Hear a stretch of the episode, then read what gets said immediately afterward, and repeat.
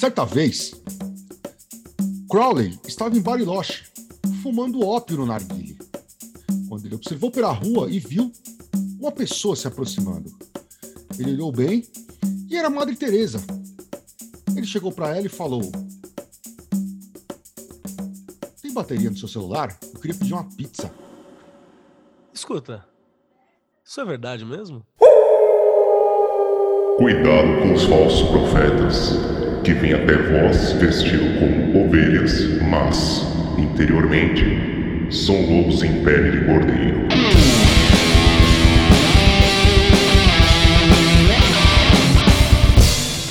Saudações para vocês, meu querido, minha querida, vocês que estão colando aqui com a gente hoje, vocês estão no nosso querido podcast Pele de Cordeiro. Todos nós que estamos aqui somos pequenos monstrinhos que parecem ser muito bonitinhos por causa desta pele que nos cobre. Você que está acompanhando em vídeo é porque você é apoiador, certo você que está aqui agora olhando, que participa dos nossos grupos, porque tem acesso antecipado a tudo que a gente faz, vai ver a gravação sem edição, ver as palhaçadas que a gente faz por aqui. E você que está vendo gravado, tudo bem, não tem problema. Pelo menos você tá acompanhando, né? Tá vendo vídeo, tá vendo áudio aí com a gente. E hoje o nosso bate-papo aqui é muito especial, porque a gente vai falar de alguém que detém toda a minha admiração neste mundo.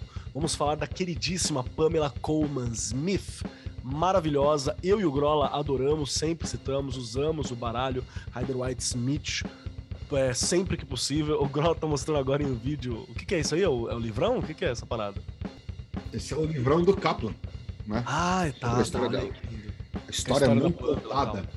Você sabe o que eu acho mais legal da Pamela? É a assinatura. Acho a assinatura dela de uma genialidade, uma beleza estética fantástica. Mas falaremos mais disso em outro momento, porque hoje estou aqui, eu, Marcos Keller, como seu host, sempre tem um host diferente, né? Aqui no Pele de Cordeiro. Junto comigo está Rodrigo Grola, me ajudando sempre. E também temos aqui Andy Pereira, o nosso artista, nosso historiador da arte, alguém que está aqui para conversar com a gente sobre arte também. E a No final das presença- contas, de arte a gente não entende nada. não, tá me tirando? Eu sou um artista de segunda, Que mas sou um artista.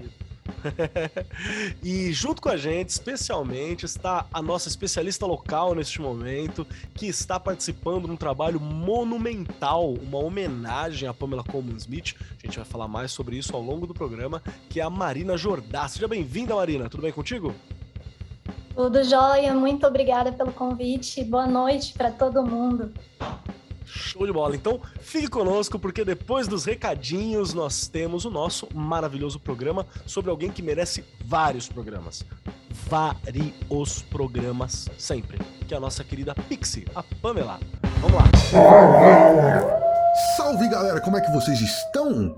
Eu sou Rodrigo Grolli e você está mais uma vez aqui nos recados do Pele de Cordeiro do Lupus em Fábula. E dessa vez, recados para o mês de julho. Mas antes dos recados, não esqueça de curtir, compartilhar, marcar o sininho. Se você está ouvindo no podcast, manda o link para algum amigo seu, ou fala para ele ouvir, procurar a gente lá, Lupus em Fábula no Spotify, no Apple Podcasts, Google Podcasts ou qualquer agregador de podcast que ele te quiser. E neste episódio, já que estamos falando da Pamela Coleman Smith, a ilustradora por trás do grandíssimo Rider White Smith, o baralho mais conhecido de tarô do mundo, a oficina Palimpsestos, tá aqui com a gente. Dá uma olhada em catarse.me barra Pamela e você vai conhecer o novo projeto da editora. Pamela Coleman Smith, a artista que atravessou o tempo. Esse projeto inclui dois livros. O primeiro deles, Pamela Coleman Smith, artista feminista e mística, uma tradução inédita no Brasil de um livro da Elizabeth O'Connor. O segundo não é nem inédito no Brasil, é realmente inédito, porque é um livro que foi organizado pela Marina, que está aqui no programa, e pelo Rogério Betoni, da Palimpsestos, que é o Pamela Coleman Smith Obra Reunida, que é mais um daqueles livrões desse tamanho que todo mundo gosta, dessa vez contendo grande parte da obra, ou quase toda a obra da Pamela. E esse projeto ainda vai contar com um tarô, não é o tarô White Smith, é um outro tarô, com os arcanos maiores, baseados com detalhes, né? São detalhes da obra da Pamela aplicados a um novo baralho de 22 lâminas de arcanos maiores. Fora isso, esse projeto ainda tem um mundo de recompensas que vão de toalha para você tirar o tarô, até marcadores em metal, marcadores de página em metal com obras da Pamela, uh, caixa com arte, de, artes com obras da Pamela, marcadores, uh, um, um casezinho, uma bolsinha para guardar tarô. Tem uma série de coisas muito legais que estão como recompensa nesse projeto. Então, se você for esperto, Catarse mais uma vez, catarse.me barra Pamela. Esse projeto está chegando no fim, então corre lá que é a última oportunidade de você dar uma olhada geral nessas recompensas. A Marina vai falar com mais detalhes sobre esse projeto no finalzinho do episódio, tá? Mas tem muita coisa legal, corre lá que tá sensacional. E ainda, fora tudo isso, tem uma parceria exclusiva da, Oficina Palimpsestos com a Rod Studio barra Lupus em Fábula. Todos os apoiadores desse projeto levam uma palestra exclusiva ao vivo comigo e com o Marcos Keller sobre tarô e cultura pop. Como a gente estuda o tarô baseado nas narrativas cinematográficas modernas. Essa palestra vai acontecer no dia 6 de agosto e é exclusiva para os apoiadores deste projeto. E tem mais uma ainda. Apoiadores do projeto da Pamela que querem fazer o Mitos Modernos vão ter o maior cupom de desconto já criado para o nosso curso. Então, se você for lá e pegar qualquer recompensa acima de 99 reais, acima da recompensa Rainha de Espadas, pode ser um dos dois livros, pode ser os dois livros que vêm num box maneiríssimo, pode ser o tarô, pode ser. Enfim, vocês vão ver que tem um monte de recompensas lá. Qualquer recompensa acima de 99 reais vai ter um desconto animalesco. Vou dizer que esse desconto vai ser mais de 50% do valor do curso. Então, assim, nem os descontos que a gente já fez em jornada ou para os grupos de, de, de, parceiros, etc., se compara com o desconto que você vai ter para conseguir assistir a nossa turma de setembro, certo? Apoie o projeto da Pamela, garanta um descontão no Mitos Modernos, uma palestra exclusiva, mais um monte de extras que estão lá no financiamento coletivo vai lá porque esse projeto é sensacional. E já que você está lá no Catarse mesmo, depois de apoiar o projeto da Pamela, dá uma olhadinha em catarse.me barra LFHOD, L-F-H-O-D. A partir de 10 reais por mês, 10 mangos, nem uma cerveja tá 10 paus hoje em dia, mas a partir de 10 reais por mês, você nos apoia, participa do nosso grupo fechado de apoiadores, uh, tem acesso a materiais exclusivos, assiste as gravações do programa, tem acesso aos nossos eventos com palestras, com Missa do Lobo, com não sei o que, que acontecem, tem acesso a uma porrada de coisas. Seja nosso apoiador e ajude a este projeto continuar seguindo em frente. E para finalizar, para você conseguir acompanhar agora este programa que ficou animal com a Marina, não esquece mais uma vez de curtir, compartilhar e comentar. Pessoal, comentário é importante. Fala aí o que, que você gostou, é, uma dúvida que você tenha que a gente possa responder depois.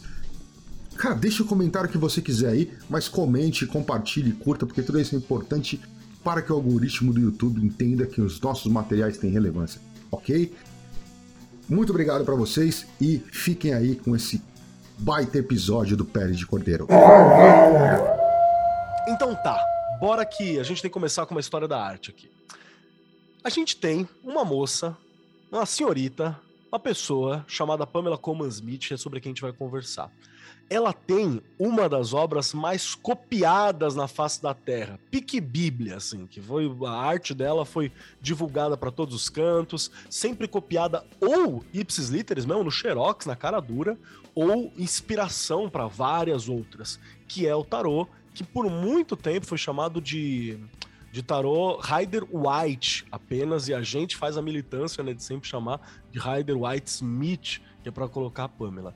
E o mais louco é que apesar dela ter feito todas as ilustrações, todos os designs, toda a ideia, lógico que o direcionamento foi com base nos conhecimentos da Golden Dawn, conhecimento do, Edward, do Arthur White e por aí vai, mas ela fez o trampo e ela foi esquecida por muito tempo. A gente começa a citar ela como, como autora, como participante, recentemente. E a gente está aqui para falar um pouquinho sobre a presença dela. Quero chamar o meu autor de tarô local, que é o senhor Rodrigo Grola, para falar: Grola, quando foi que você olhou para a Pamela e falou assim: essa mina aqui é muito especial? Cara, analisando que o meu primeiro deck de tarô oficial é um, um, um Rider White Smith, é, eu acho que não tem como afastar uh, o meu estudo dentro do tarô do trabalho dela. É, talvez na época eu nem, eu nem tivesse dado. A, talvez não, muito provavelmente na época eu nem tinha dado tanta atenção nem a ela e nem, mas também nem ao White, né? Para mim era só, pô, esse tarô é mais legal porque ele tem os arcanos menores desenhados.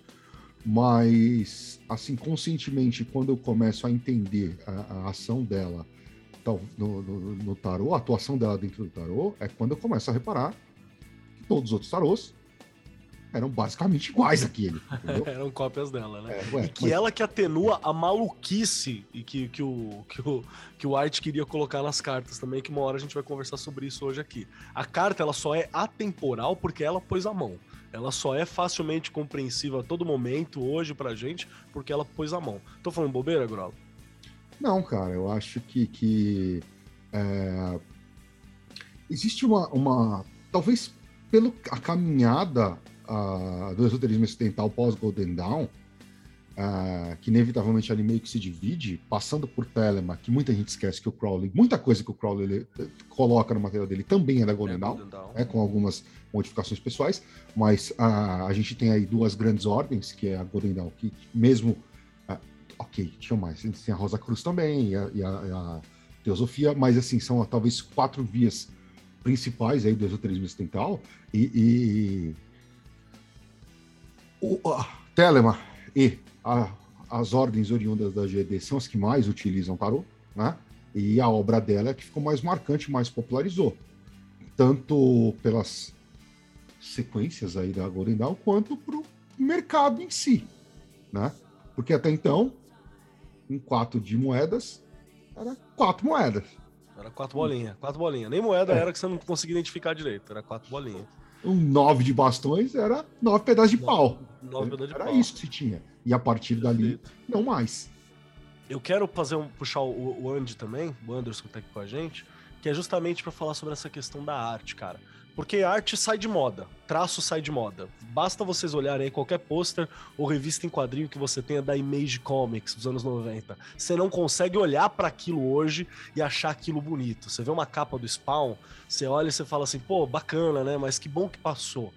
Agora, eu olho pro Ryder White Smith e ele é incrível. Ele é atemporal. Você olha para o Marcélia e você tem um carinho, você fala, nossa, que lindo, né?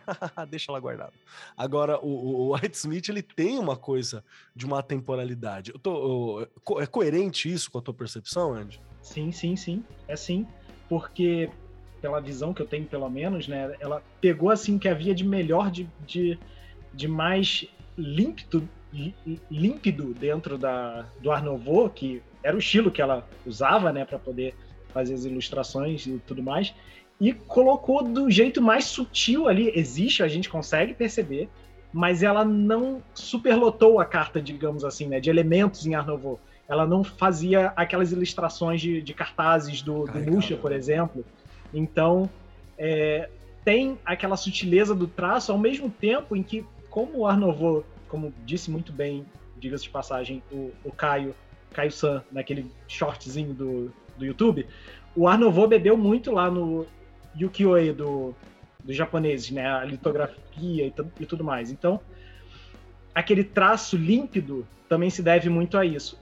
Eu, eu, acho que assim, ela pegou o que havia de melhor, juntou num canto só, ilustrou as cartas e assim, é referência até hoje, né? Tanto é que, que a gente vê republicado, ou refeito, reeditado, tem inspiração direta no trabalho dela. Exatamente, exatamente. E pasmem, foi esquecida por muito tempo e por muita gente. Nessa essa questão de lembrar que o tarô tem o nome dela, que o Rider White Smith tem esse Smith, ele começou agora, no início do século XXI. Isso não acontecia nem no século XX que estava aqui atrás. Marina, você que está aqui com a gente, que está preparando aí, está no forninho, uma obra incrível que a gente vai conversar sobre. Essas colocações que a gente acabou de falar com, com a Pamela, sobre a Pamela, ela é, ela, ela faz sentido dentro da pesquisa que está levantando, porque você também está fazendo todo um trampo de pesquisa histórica, simbólica, né?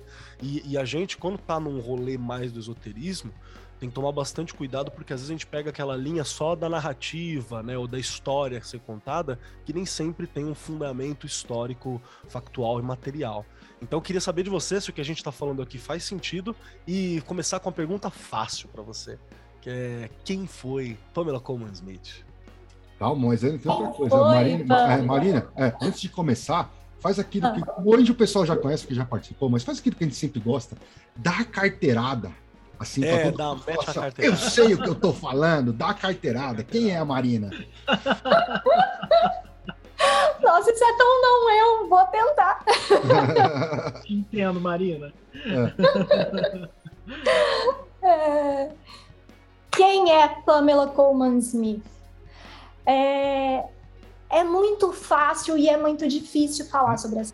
Não, Marina. Primeiro fala quem é a Marina. Fala quem é. Olha Quem é aqui. Marina? Eu? É, Você- ele quer é a carteirada, ele quer a saúde? carteirada.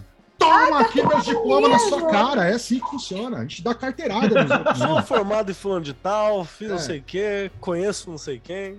Se, se alguém, se alguém co- comentar o contrário no, no- no- nos comentários, já fica aí toda a carteirada para calar a boca. É assim que funciona. Então tá. Boa noite, meu nome é Marina, eu sou a coordenadora do projeto que, tá, que entrou no ar agora, da Pamela Coleman Smith. É, sou da Oficina Palimpsestos, que é a editora que está lançando esses dois grandes livros sobre a Pamela. E eu sou formada em jornalismo, fiz cinema. É, meu interesse, meu maior interesse sempre foi em arte. É, eu gostaria muito de ter feito belas artes e sempre sempre tive muito é, rodeada de amigos é, artistas, família também é, e essa o, o lúdico que a, que a arte nos traz sempre me interessou demais. É, eu acho que foi por isso que eu acabei indo pelo caminho do cinema também. E eu sempre gostei muito de escrever, então acabei indo para o jornalismo também. Eu sou dessas pessoas que faz, faz de tudo e não faz nada bem. Esse sou eu, hein? Esse sou eu, hein? Eu, eu falo, eu sou- falo que eu sou um pato. Pato minha boca. É, eu, assim, até, até, até recentemente eu achava isso ruim. é, e eu comecei a me identificar muito com a Pamela e passei a achar isso uma, uma coisa boa, assim. Esse, esse múltiplo interesse em tudo, em querer fazer tudo e ter vontade de, de mudar as coisas, de fazer algo novo, de ir atrás e aprender. É, ela tinha muito isso. É, falando um pouquinho sobre ela, a Pamela, ela era uma artista, mas ela não era só uma artista. Ela foi escritora, ela foi poeta, ela foi editora, ela foi cenógrafa, é, figurinista de teatro, é, feminista, né? Ela, era, ela foi muito atuante no movimento sufragista. Então foi uma grande mulher, assim. não- acho que acredito que não tem nada que ela, nada de bom que ela não fazia. E acho que vocês apontaram muito bem, assim, falando sobre a arte dela, é exatamente isso. Ela gostava muito de, de arte japonesa. Hoje em dia, alguns dos maiores colecionadores de arte da Pamela são japoneses, inclusive. É, e ela gostava muito de arte nouveau. Ela pegou, bebeu muito nessa água, assim, o japonismo e a arte nouveau. É, ela tinha algo muito forte assim de simbolismo também, impressionismo e é uma grande uma grande artista moder- modernista assim. Perfeito, perfeito. Acho que é legal a gente dar essa, essa levantada também. E eu não sabia sobre o rolê dela ter curtido tanto arte japonesa, apesar de fazer todo sentido, né? Porque Faz todo sentido se você, técnica, se você olha. leveza. É o Sim. kimono do louco, né? Que a gente já conversou sobre isso, que o, a carta do louco ele tem uma roupa solta, né? Que, que é semelhante a um kimono também. Isso é muito bacana. Eu acho que tem um ponto aqui que a, que a Marina levantou que, que é, é muito interessante e é importante a gente dar uma sublinhada. A Pamela, ela ficou escondida, ela ficou esquecida por muito tempo como artista, e o que era muito comum, porque na época os artistas ficavam escondidos também. Se você publicava algo com alguém, o mais importante era quem escreveu, o nome do cara que fez contigo, e já assumia muitas vezes o nome do artista. Esse negócio da direito autoral é algo muito recente. Abraço Marcelo Souza, que recentemente começou a fazer isso também nos quadrinhos. Aquele abraço. Maurício, Maurício, né? É, Maurício, chama de Marcelo? Vamos, Marcelo. Maurício de. Souza, aquele abraço. Que, é, que, que faz essa parada. Tem um outro detalhe que eu acho que é embaçado.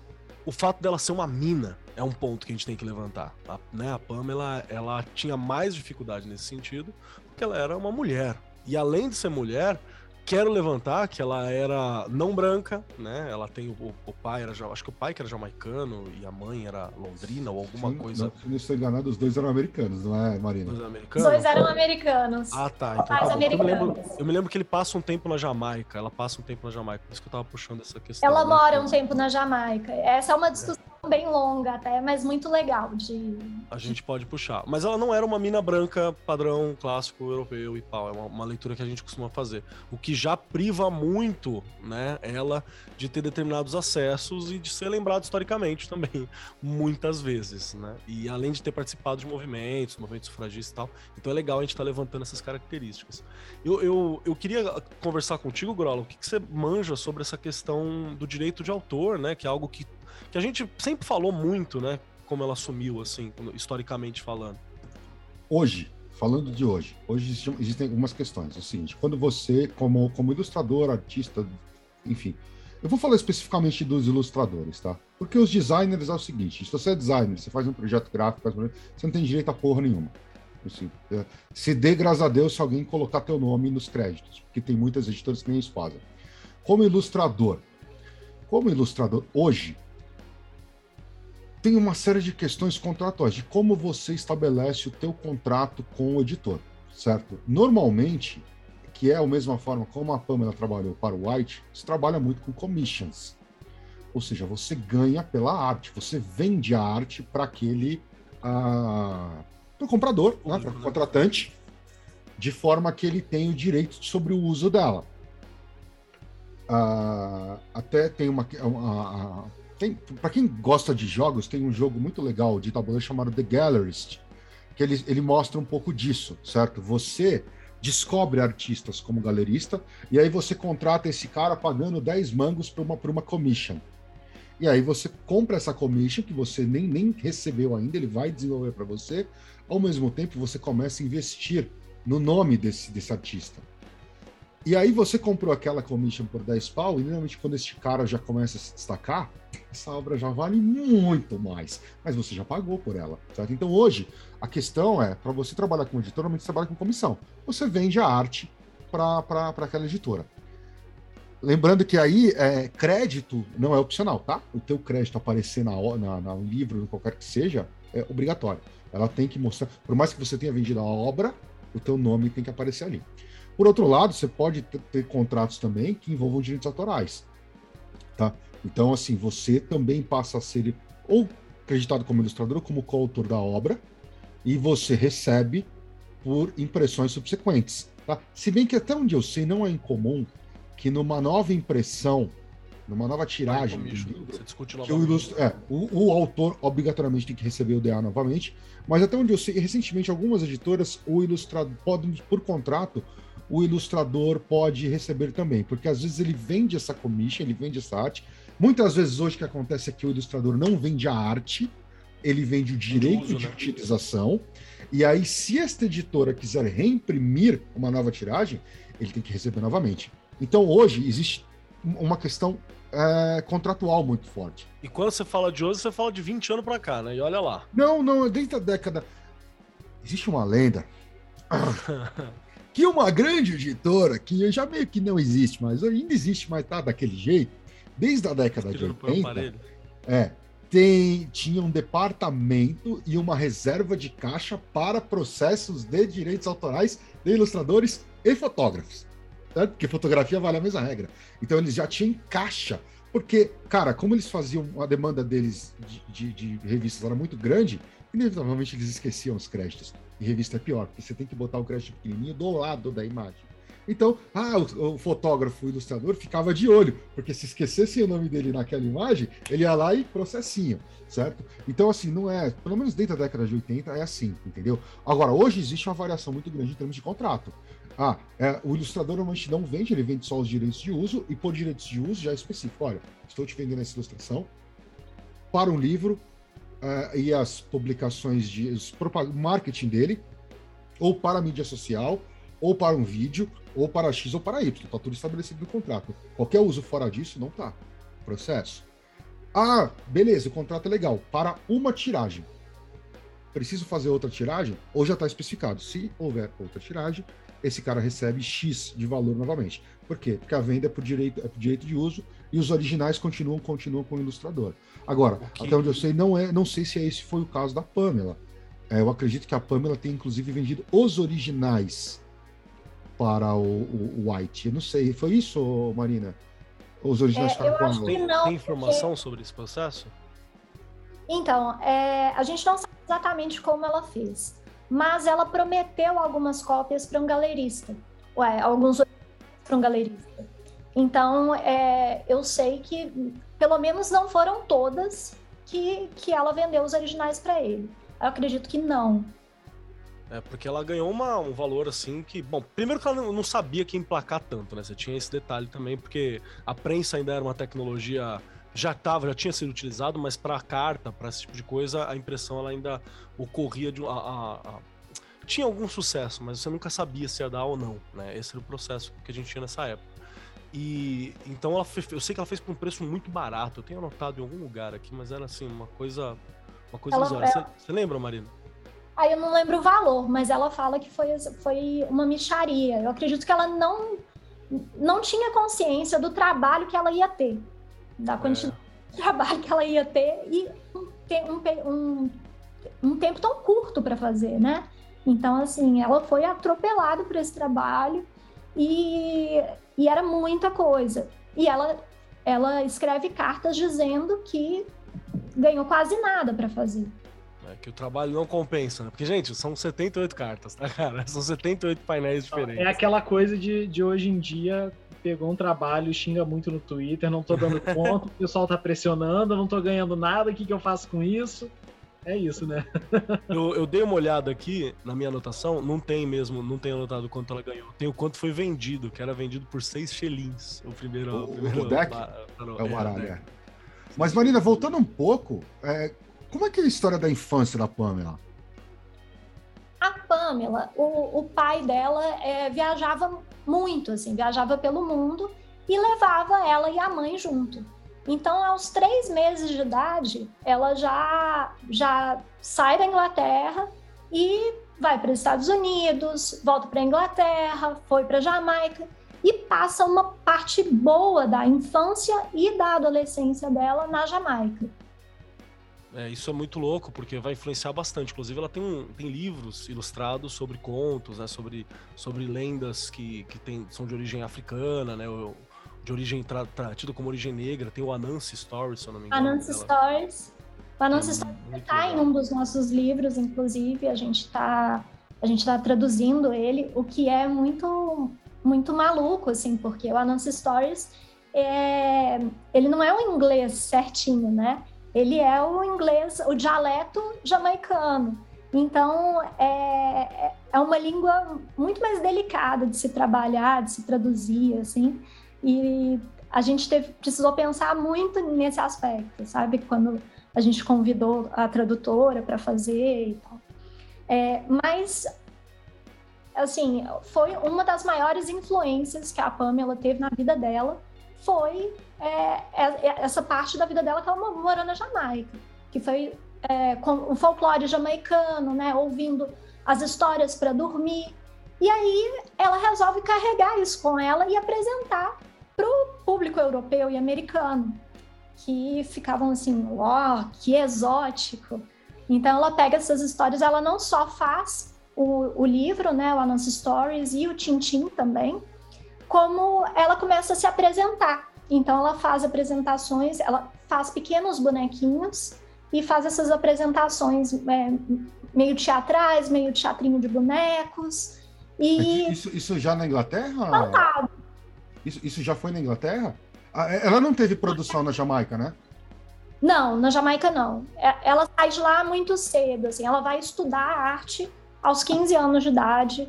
E aí, a partir daí que ela começa a produzir mais.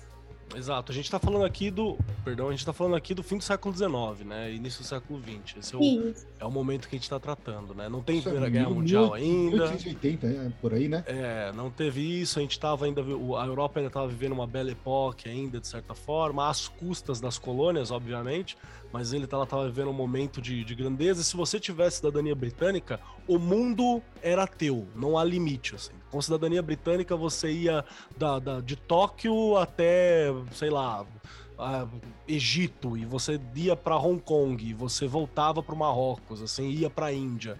E você tinha acesso e um salvo-conduto para viajar para o planeta inteiro, porque o Sol nunca se põe no Império Britânico. Né, nesse período. Então, e ela aproveitou muito bem acessos, isso.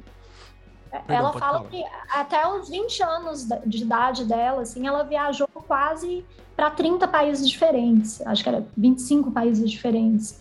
É, em muito pouco tempo, né? Uma jovem de 20 anos é, ter uma, uma carga cultural tão grande, é, ela soube aproveitar muito bem. Ela foi uma esponja em todos os lugares em que ela esteve, assim, e ela carrega tudo para a arte dela. Então a gente vai ter a cultura jamaicana, a gente, é, ela pega o que interessa é, da arte é, europeia, da arte americana e também da, da cultura celta, porque ela vai para a Irlanda, fica completamente apaixonada e começa a contar os folclores celtas também. Ela fica muito amiga do poeta Yeats, né, que recupera vários desses contos de fadas, assim, durante um tempo. Tem um, tem um outro detalhe também que até eu quero puxar pro, pro Andy aqui, porque eu, eu só, tenho a impressão... Deixa eu só fazer um parêntese antes, é, numa claro. fala da Marina, Keller, que para quem for pesquisar no Google, que isso pode confundir um pouco as pessoas, ah, porque a Pamela fez o Tintim. Não é o belga, é o com T, é, o, é com CH, é Tim. CH, Tim. É, aí você vai achar da Pamela. Então você pode fazer uma confusão. Né? Xinxin, não o Tintim com cachorrinho. É, é, que eu queria puxar porque ela, ela, ela frequentou a escola de arte, se não me engano, foi em Nova York, né? Que ela fez, acho que o Pratt Institute. Tinha acabado de abrir a universidade, a Universidade de Pratt, e ela vai para lá estudar. E ela não, ela não chega a completar o curso, chega? Ou, não, não, não me lembro. Não, a mãe dela é, morre e ela pouco, pouco depois de um ano não, não consegue terminar. terminar. Mas, mas tem, é, tem, alguma questão familiar nesse impulso dela também? Porque eu estava vendo que o irmão da mãe dela já era um, um, um, pintor famoso na época em Nova York. A própria mãe, a própria mãe já escrevia e editava livros, ilustrava. É eu acho que ela perde também um pouco a casa em Nova York, né? Com a morte da mãe, ela não tem muito o que fazer por lá, né? Aí, porque a mãe, a mãe era sediada em Nova York nessa época, não era? Ou não? É, eles viviam, eles viviam indo de, é, dos Estados Unidos para Inglaterra. Eu não uhum. sei de como funcionava a questão de se eles tinham casa em todos os lugares ou não sei como isso funcionava. Mas eles viajavam o tempo inteiro. Tá com a morte da mãe, eu não, eu não sei onde ela estava, isso eu ainda preciso descobrir, é, é, ela vai ficar com o pai. Que também. Essa é a época que ela vira nômade, né? Que ela fica cola com o teatro também, né? Com o pessoal da. Isso. Com, com a Ellen Terry. É, a Ellen Terry meio que pega ela, coloca debaixo das asinhas. E é aí que ela vai aprender muito sobre arte mesmo. Porque aí ela entra para a trupe do teatro começa a fazer a cenografia das peças, os figurinos das peças e começa a ilustrar essas peças. Então, que é, era, um, é, era uma forma deles venderem essas histórias também. E é muito bonito esse trabalho, é muito bonito. Que bacana, porque eu queria puxar pro. Uma roda reunida também. Uhum. É que eu queria perguntar para o justamente uma, uma questão envolvendo essa, essas referências de arte, porque eu imagino que quando você fala do Pratt Institute dessa época e sobre essas questões todas, você tem uma, um conceito de arte que ele é mais quadradinho, né? Você tem um conceito de arte que isto é arte, isto aqui não é. Ou seja, se é, se é branco com ascensão grega, beleza. Romana. Se você é branco com ascendente romano, beleza, é bem-vindo. Se você tem qualquer influência muito longe disso, não, não sei qual é que é. A não ser que você queira ser egípcio exótico, né? É, oriental exótico, árabe exótico. Se for e... para trazer de outras culturas, se apropriar daquilo, colocar na sua arte para trazer como algo nosso, olha que incrível que eu sei fazer, aí pode. Ah, tá. Mas assim, isso pode depois de um tempo também, né? Porque na época em que as escolas de arte funcionavam, era bem fechadinho mesmo. A escola de arte que eu digo, provavelmente onde a Pamela estudou, era aquela, aquele método academicista em que você revisitava as obras antigas, a referência que tinha era de Renascença em diante, era tudo muito anatomicamente perfeito, linha perfeita, representação perfeita, as pinceladas perfeitas. Só que aí vem dois momentos que marcaram e romperam com isso de vez. Foi justamente a questão da revolução industrial, né, trazendo toda essa produção em escala, que foi o que possibilitou a, Art Nouveau a crescer, porque aí a, pensa que complicado, né? A galera rica burguesa queria se aproveitar daquilo que estava vindo, a máquina é o futuro, vou beber dessa fonte. Porém, o que a máquina oferece é muito pobre em ornamento. O que, que eu faço? Eu junto as duas coisas.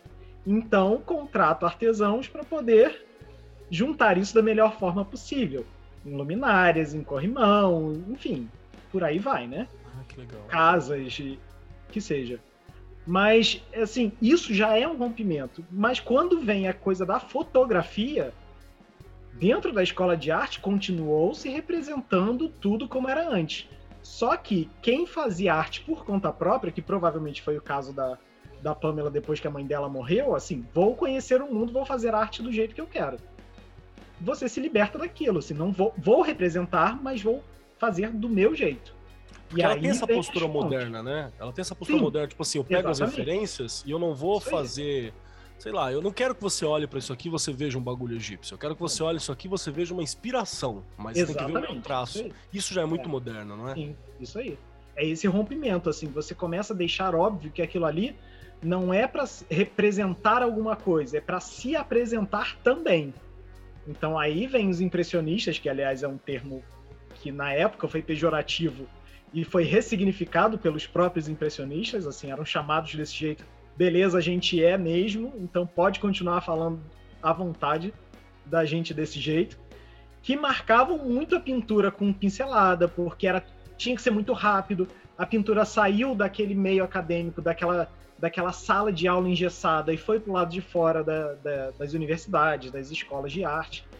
Então, a liberdade de criar cresceu imensamente. Porém, se você fazia isso, você academicamente era desconsiderado. O que eu acredito que provavelmente por isso também que a Pamela largou a academia. É, Faz todo sentido. Né? Você já não tinha também muitas mulheres Sim. reconhecidas na arte, não, né? Então, se a gente parar para pensar, né? hoje em dia, quem é que conta a história da arte? Ainda são os homens brancos europeus, estudiosos, raros são os que trazem a história de outras culturas também. Olha aí, pois é. Então, assim, raros trazem de outras culturas e mesmo assim, quando trazem, é, geralmente é aquela assim, olha, essa cultura africana aqui foi que inspirou Picasso a desenhar lá os rostos cubistas dele. Então, assim, é como uma justificativa, não é como uma arte própria, sabe? Entendi. A não gente é ainda trata dele, né, de si. Pois é. Que, que de, lembrando, a gente tá falando isso tudo porque esse era o pensamento é, Sim, britânico, o pensamento né? O, é enciclopédico, uhum. né? Tudo é referência para mim, né? O pensamento enciclopédico, assim. E ela, e... por si só, já romper isso, nossa, sensacional. Até porque ela, ela já começa a produzir numa produção voltada para o industrial, né, Marina? Porque, assim, a grande ma material de ilustração dela já foi. É, ela não tinha. Eu tava até comentando aquele dia, a gente tava falando. Pô, ela, ela não tinha 20 anos quando ela tava ilustrando pro Yates. Tem uma coisa de sobrevivência também, né, cara? Tipo, eu preciso vender isso aqui, tem, né, tem conta a pagar. Tô, tô, tô falando bobeira, Marina? Faz sentido esse nosso pensamento? Não, faz muito sentido, assim, ela, ela já começa tentando sobreviver daquilo, né? Quando ela tá na universidade, ela até tem um mestre que ensinou bastante coisa para ela. Mas ela tem um espírito muito rebelde e ela não gosta de hierarquia. E isso eu acho muito legal também, assim, que é ela vai encontrando problema atrás de problema em todos os lugares que ela passa, porque ela tinha um espírito muito livre. E como que uma mulher tão livre cabe dentro de uma academia tão um pensamento tão fechado? Devia para ela devia ser muito difícil, assim. Então ela resolve sair daí ela precisa ganhar a vida. Porque aos 21 anos o pai dela morre também. Então ela não tem mais nada, ela não tem um apoio. Ela precisa precisa fazer o dinheiro dela, né? Então vai ilustrando qualquer livro que aparece, vai fazendo é, flyers, cartazes, vai trabalhando, vai trabalhando, vai procurando trabalho, vai fazendo apresentação. Então, assim, o, o lugar que aceitasse ela, ela estava lá. E ela corre atrás de galerista, corre atrás de, de todo mundo para conseguir é, sobreviver da arte dela. Porque ela sabe da condição dela. Ela é uma mulher é, que é lida e isso eu acho importante, porque um dos livros que a gente. Nós estamos lançando dois livros, né? É, na campanha. Um livro é uma tradução da Elizabeth Fuller O'Connor, que fala sobre a arte da Pamela, sobre esse aspecto feminista dela e místico. Então, vai falar um pouco sobre a Golden Dawn, vai falar sobre o baralho. É... Mas ele não é tão rico em material gráfico. Então não tem tantas imagens. As imagens que a Elizabeth ela utiliza é, são mais para é, exemplificar o que ela está trazendo no texto dela. Não é um livro de arte no sentido de apreciação. Não é um livro né? de arte, exatamente. E assim, como o primeiro contato que eu tive com a Pam foi com a arte dela, e eu fiquei completamente apaixonada, embasbacada, assim, fiquei louca com ela eu queria que, esse, que, que a gente lançasse algo que fosse muito rico, que tivesse, se não todas, uma grande parte do trabalho dela, porque é muito variado, você consegue ver tantas fases diferentes que é, eu acho que é importante que as pessoas tenham acesso a isso, porque hoje é tão difícil de encontrar que assim é, é eu acho que não valeria a pena lançar um livro dela sem ter é, sem ter essa parte, ao menos é, uma, uma, parte importante, assim. E é, por que, que eu comecei a falar disso? Por que, que eu comecei a... Me perguntou mesmo? Não, não, a gente estava puxando justamente sobre, sobre essas questões de como que funcionava a arte dela, né? Sobre a criatividade, do, da forma como ela trabalhava, das referências que ela tinha. Era mais ou menos nessa linha que a gente estava. Acho que você tinha acrescentado alguma questão, Grolo? Não, era, mais, era basicamente isso. É.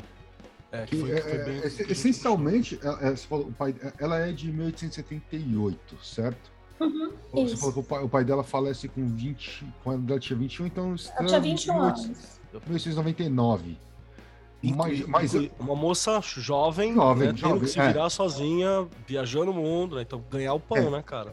Que uma coisa que impressiona em relação ao trabalho dela é que se você olhar, é que nem eu falei, esses primeiros livros do Yates, ela ilustrou com 19 para 20 anos.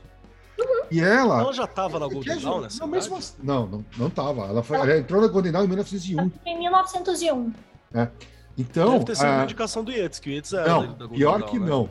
Pior Quem que não foi. Ela morava com uma amiga que conhecia a galera com esses caras que faz as, faz, uma, faz as coisas estranhas à noite. Eu conhecia a galera, conhecia era brother da galera da Golden Dawn chamou ela pra ir, ela levou a Pamela. E a Pamela curtiu e as duas. Doido, porque ela trampou, porque ela, porque ela ilustrou pro Bram Stoker, que era da Golden Dawn, ela ilustrou pro Yates, que era é. da Golden Dawn, ela já tava orbitando. Já, é já tava. também, né, cara? Inevitavelmente, é, inevitavelmente gente... ela ia acabar na Golden Dawn. É, porque é. a gente fica falando que ah, os ingleses, a Inglaterra, a Inglaterra é um ovo. É um ovo. A Inglaterra é. é um ovo. A Inglaterra é menor que São Paulo, a cidade de São Paulo. É um ovo aquela porra.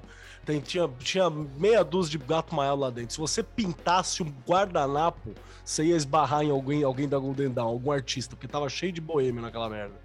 E aí, o que acontece é que se você olhar esse, esse, o traço dela com, sei lá, 18, 19 anos, já, já ilustrando clientes, muito maduro. Ele, ele, impressiona, ele impressiona porque ele, ele, é muito bom. E normalmente, é, pô, um jovem adolescente nessa faixa, ok, tem uns moleques que desenham demais, assim, com 13 anos, mas não, não, não tem o traço ainda amadurecido, e mesmo com 18 ainda tem que ralar, estão estudando, estão aperfeiçoando. Obviamente que o traço dela evolui. Tá? mas o traço dela, nesse período, é muito bom. Geralmente as pessoas não têm, o artista nessa idade, nessa fase, ele não tem ainda uma identidade forte. Sim, sim. Ela já tinha. Ela, ela já, já tinha uma identidade muito forte. Eu, eu lembrei que eu estava falando, eu estava falando sobre ela ser lida como uma mulher é, diferente, assim, é, como ou birracial ou asiática. é, ou negra, porque todos os registros que a gente tem dos contemporâneos é, são pessoas lendo ela dessa forma. É, ela nunca era lida como branca, essa é a palavra que a gente quer lembrar. Como é. branca. Então, assim, eu acho que mesmo que ela não fosse uma mulher birracial, uma mulher negra, a gente precisa entender que ela era lida de tal forma. Então, assim. a vida dela era mais difícil, né? Era muito mais, mais complicado ela conseguir ter um trabalho, ela conseguir é, se sustentar ali, né? E aí o que que ela, o, o que que ela resolve fazer? Ela vai contar as histórias dela da Jamaica. E as pessoas olham para ela, e aí tem muitos relatos disso, de é, é, pessoas que é, jornalistas, né, que colocavam, iam assistir a peça dela e falavam no jornal, que é todo mundo desmerecendo o trabalho dela. Ninguém fala uma mulher talentosa apresentando. Então, assim, você claramente consegue ver o sangue, o, o, o sangue, o sangue negro. Hum, nossa. Então, assim, é, o, que, o que ela tem não é talento, é aquele sangue exótico. Uhum. Ela é lida e ela é tratada dessa forma. Então, ela sempre foi o exótico ali. Então, ela não era levada a sério, ela não, ela não era aceita onde ela estava. Jovem ainda, né? Acho que era acrescentava bastante. É surreal. Isso aqui é um traço da Pamela com 21 anos de idade. Depois, pro vídeo, eu vou ver se eu faço uma foto maior e. e, e... Sabe o que é fantástico, Grola? É um traço ó, bom Olha o que, que ela tá escrevendo, Keller. Olha, olha a influência ler. do japonismo aí. Bram Stoker. Bram Stoker? Ah, tá. Stoker, entendeu? E, Porque cara, também tem que lembrar anos, que é um traço bom para impressão. Era um traço limpo para impressão. Sim. Né? Isso que é outra coisa que ajudava muito e fazia a galera ir atrás dela para ilustrar livro. Porque não dá para você ter o, a qualidade de impressão que a gente tem hoje, né? Com pontos finos e tal. As linhas tinham que ser diretas, as rachuras tinham que ser diretas. Você não tem como sombrear. Não tinha variação de cor. Né? Tudo era uma base da, da, da, da rachura e tal. Então você tem essa, esse destaque também da, da arte é, dela. É, e ela tinha muita consciência, porque você vê em cada trabalho dela é, como ela consegue. Gente, esse. Ai, é, eu. Bom demais, bom demais. Eu amo essas artes dela. Eu amo, amo. 20 anos, cara. Completamente apaixonada. 20 anos, com 20 anos eu tava lendo Ao mesmo tempo em que ela trabalhava muito bem só com o preto, só as, essas figuras para os livros e tal, o trabalho dela com cores é absurdo. É absurdo. Você fica abismado como uma mulher tão jovem conseguia fazer um trabalho desse e não. Era, não era, era... aquarela, isso, Marina? Oi? Era aquarela? Tem muita coisa aquarela. Tem muita coisa em aquarela. Tá, pelo menos. Pintura digital no tablet. Não, não, não. Ia rolar naquela época. Fala, ela tava juntando para comprar um. É. comprar um iPad. Não, não, falando que o, o, o tarô ela ilustrou em aquarela, né? E se você pegar e prestar atenção na riqueza de cores e a, aquela delimitação perfeita, aquilo ali foi um trabalho impecável. Andy, mas é aquarela? Porque a dúvida que eu tava até conversando com a Marina ontem é: ela fez o tarô já em cores, que isso eu não consegui achar, ou ela fez só as linhas pretas e a orientação do uso de cores foi direto na impressão? Cara, Ou ela, será que ela já ilustrou? Ou será que ela já informação muito precisa, né? Pelo que eu consegui achar, eu, o trabalho dela já foi feito com a cor em aquarela. Só que, claro, quando você joga para uma gráfica, para um, um, trabalho de impressão em offset e tal, aí vira outra história, né? Não, você não tem coisa, como é. reproduzir aqui. Limitação. Ela é. deve, e sem ela contar deve ter o original é. colorido é. e as litografias. A, litografia veio só, só linha preta? Sim, é, sim. litografia só linha preta. Isso aí. Eu, eu imagino aí... que ela tenha feito primeiro só as linhas, né? Para eles poderem. A impressão, é. A impressão e, e depois, depois colorido. as cores. É. é Isso, porque aí a, a cor ela ia ter indicação é. para gráfica, né? Isso. né? Isso aí. É porque aí a coisa é mais caótica ainda, naquela história que a gente sempre fala, que em relação a você nunca olhar para esses baralhos antigos e tentar achar simbologia na cor, porque existia limitação de pressão. Porque se ela fez só o preto e enviou para o Raider para ele fazer as, as, as placas de, de, litografia e posteriormente coloriu, ou se já existia uma cor, o que a gente vê impresso não são as cores que ela aplicou. E sendo que assim, apareceu, um, apareceu um personagem nessa fala aí que é o Ryder. Quem é o Ryder é, e continua? Ryder é o, o, dono da Ryder Son é, Press, ou edito, que era o impressor. Se este cara fez isso, provavelmente os originais dela são coloridos e não tem as cores que a gente vê. E aí, em cima das cores que ela aplicou nos originais, pode existir a simbologia que a gente não consegue entender nas cartas, porque não são as mesmas cores. Exatamente. E Isso- que provavelmente hoje você nem teria como resgatar, porque a aquarela ela tem uma pigmentação Desgasta, muito mais né? frágil que as outras tintas. Então, assim, hoje nem existiria mais. Você veria vestígios de cor ali, não teria como reproduzir. É, deixa eu só atualizar a Marina nesse quesito também, é que sempre que a gente dá curso de tarô e o Grola, uma das coisas que a gente fala é que tem muita gente que fala sobre simbologia das cores no tarô e tal. E a gente fala pra ficar esperto com isso, porque, por exemplo, tem gente que pega o Marcelo e fala simbologia das cores. Não tinha Não simbologia das cores do. Marcelo. A, a galera, a galera tinha três cores pra pintar tudo no período em que o Marcelo tava saindo, quando pintava, né? Então é uma coisa póstuma. A gente E aí a pode gente começar sempre- a analisar isso a partir do trabalho da Frida. Exa- que aí Ótimo. sim, aí a cor que ele a cor que ela queria é a cor que foi pro final, com certeza. E a Pamela sempre fica nesse campo cinza, né? Que a gente sabe que já tinha algum domínio de cor, porque a, a Inglaterra dominava o mundo, né? Então já tinha tinta de múmia. E aí você tinha um domínio de cor, e, Uhum. mas a gente não sabe se para Mas a, tec- impressão a tecnologia escala de impressão não rolava. É. não rolava, Ah. né? A carta do louco é quase inteira puxada para amarelo. Mas a, a Pamela, ela, ela foi. Boa parte da vida dela, ela foi colorista. Ela gostava muito desse Ah, trabalho então ela manja, né? Ela um conhecimento. Então eu tenho. Não tem como eu ter certeza, assim, mas eu imagino que é, ela tenha tido, tenha tido o dedo dela ali, porque não acho que contratariam outra pessoa tendo ela. É, mão de obra barata tá ali, ele não quer ter trabalho, né? Porque. É, se tem uma coisa que é clara, é que o White não queria ter trabalho. Assim, isso é outra coisa que a gente vai conversar já já. Possivelmente ela tinha uma referência, ou pintou com aquarela como uma referência, e nós nunca veremos essas cores originais, porque inclusive porque a gente nem sabe onde estão os originais, que foi uma coisa que eu, eu e a Marina conversamos muito. Cadê Muito. os originais disso? Você tá brincando, tá? Não, não existe vestígio dos originais do Rider White Smith, né? Do, do tarô? Então, o que, o que a, a- a informação que as pessoas costumam divulgar, mas que não é uma informação certa, é, é, o Ryder Co. Ele foi bombardeado durante a guerra e tudo que estava lá se perdeu. Mas o Arma, que que chama. falando, o que a gente estava conversando, é que existem essas informações das cartas em que ela falava que ia enviar os originais para O galerista. Se isso aconteceu, Já os originais não estão na gráfica. É, Então-. Compartilhados. É, tem muito material da Pamela hoje em dia que tá com colecionador. Colecionadores que são pessoas muito difíceis, que não querem divulgar o trabalho. Claro. Então, Muito difícil da gente, a gente conseguir descobrir o, o que, que é informação é real e o que, é informação falsa. O que as pessoas têm, o que elas não têm, o que estão guardando. E a gente só vai descobrir quando a pessoa morrer e o neto resolver vender.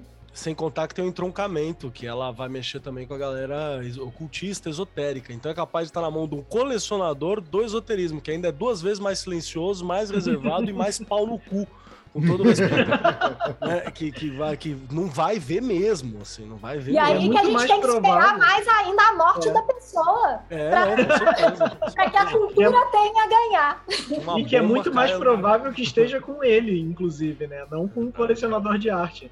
É verdade. Eu acho uma, uma, uma coisa que eu acho muito interessante, assim, é do, desse livro do Capa, é que esse foi o primeiro livro que eu tive contato. Pô, Tá. começou bem, hein? Pô, da hora. Pois é. É, Vi muitos. Assim, eu fiquei completamente apaixonada porque é um livro muito bonito. Mas tem uma série de problemas. Assim, não é um livro rico em informações e tal.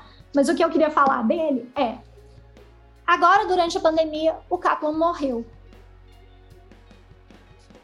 Se ele tivesse demorado um pouco mais a lançar esse livro, tem muita coisa que a gente já não teria acesso.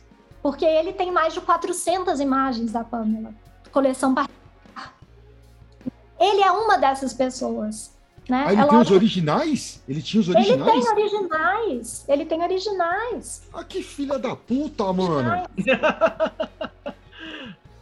E com quem tá isso agora que ele morreu? Tá com a é, né? a esposa dele.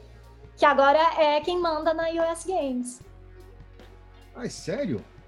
Inclusive, uhum. eu preciso fazer o meia-culpa, porque vou, vou, usar esse momento solene, porque eu descobri informação. Vamos lá, vamos lá. Que eu preciso me desculpar ao, ao Ryder e à família dele, porque eu insultei muito eles por causa do nome do tarô. Até que eu descobri que o, o baralho, tecnicamente, ele não tem nome. Os baralhos acompanhavam o Pictorial Key e era um tarô que vinha com o Pictorial Key. Quem que deu o nome de Rider White, de White foi a US Games em 1971, quando eles compraram os direitos de publicação do baralho da filha do White. A US Games podia ter incluído o nome da Pamela nisso e não fez. Olha que safado. Então, Mas aí o que é que acontece? Peraí. É. Aí agora eu vou defender a US Games. É. eu acho que eles se dão conta disso e resolvem lançar com o material que eles já têm, né? Já que tipo, uhum. eles são donos de muita coisa, eles resolvem fazer a justiça deles. Muito tempo depois, é lógico, mas colocar Smith Waite. Perfeito, perfeito. E sumir com o Ryder. E, e, e, hoje em dia já tá, já estamos achando como Smith não Waite. Tá, já, não, ou... não tá não, Marina. Algum, alguns sim, alguns sim. Não são todos. Esse mas... aqui é uma edição de tem, sei lá, é três é porque anos. Esse é, o, esse é o clássico, mas se você compra o que vem, o que tem os livrinhos, eu não tô com ele aqui. Já mas começa a vir.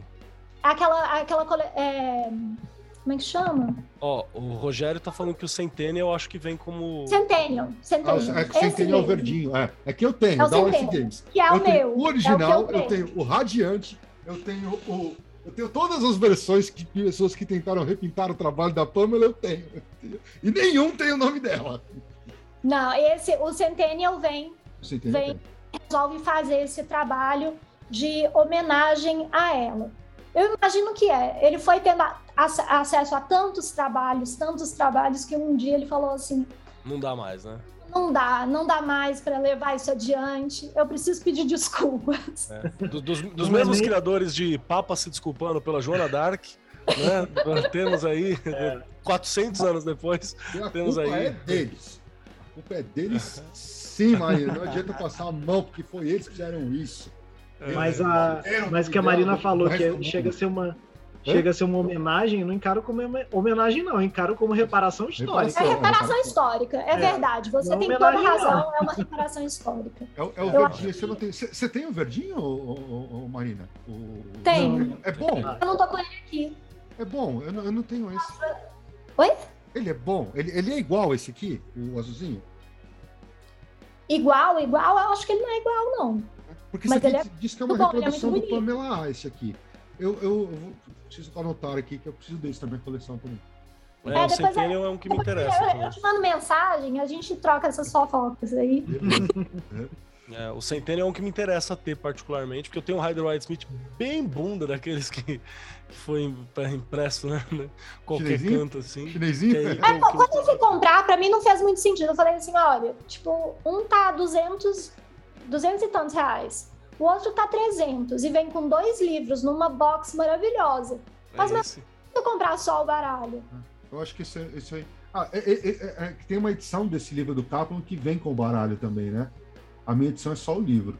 Tem. Ah, não, não aquela edição verde, né? É, eu acho que ela não vem com baralho. Mas tem uma box, que é essa box do o Centennial, que vem com Pictorial Keys e um livro do Kaplan sobre a, com o trabalho ah. da ah, deixa, eu, deixa eu puxar uma pergunta para você, Marina, também, que é sobre o apelido carinhoso que a gente costuma chamar, é, os íntimos costumam chamar a Pamela, que é o de Pixie. Pixie. Né? E você sabe por quê? Da onde que vem? O que começou? Conta pra mim. Eu amo essa história, assim, eu, eu gosto muito dessa história. E fico até feliz que você perguntou. Porque recentemente, é, essa semana, a gente postou, a gente subiu um texto um ensaio que a Gabriela, que é a tradutora que vai que está trabalhando com a gente no livro, a gente subiu um ensaio dela para o site da oficina Palimpsestos.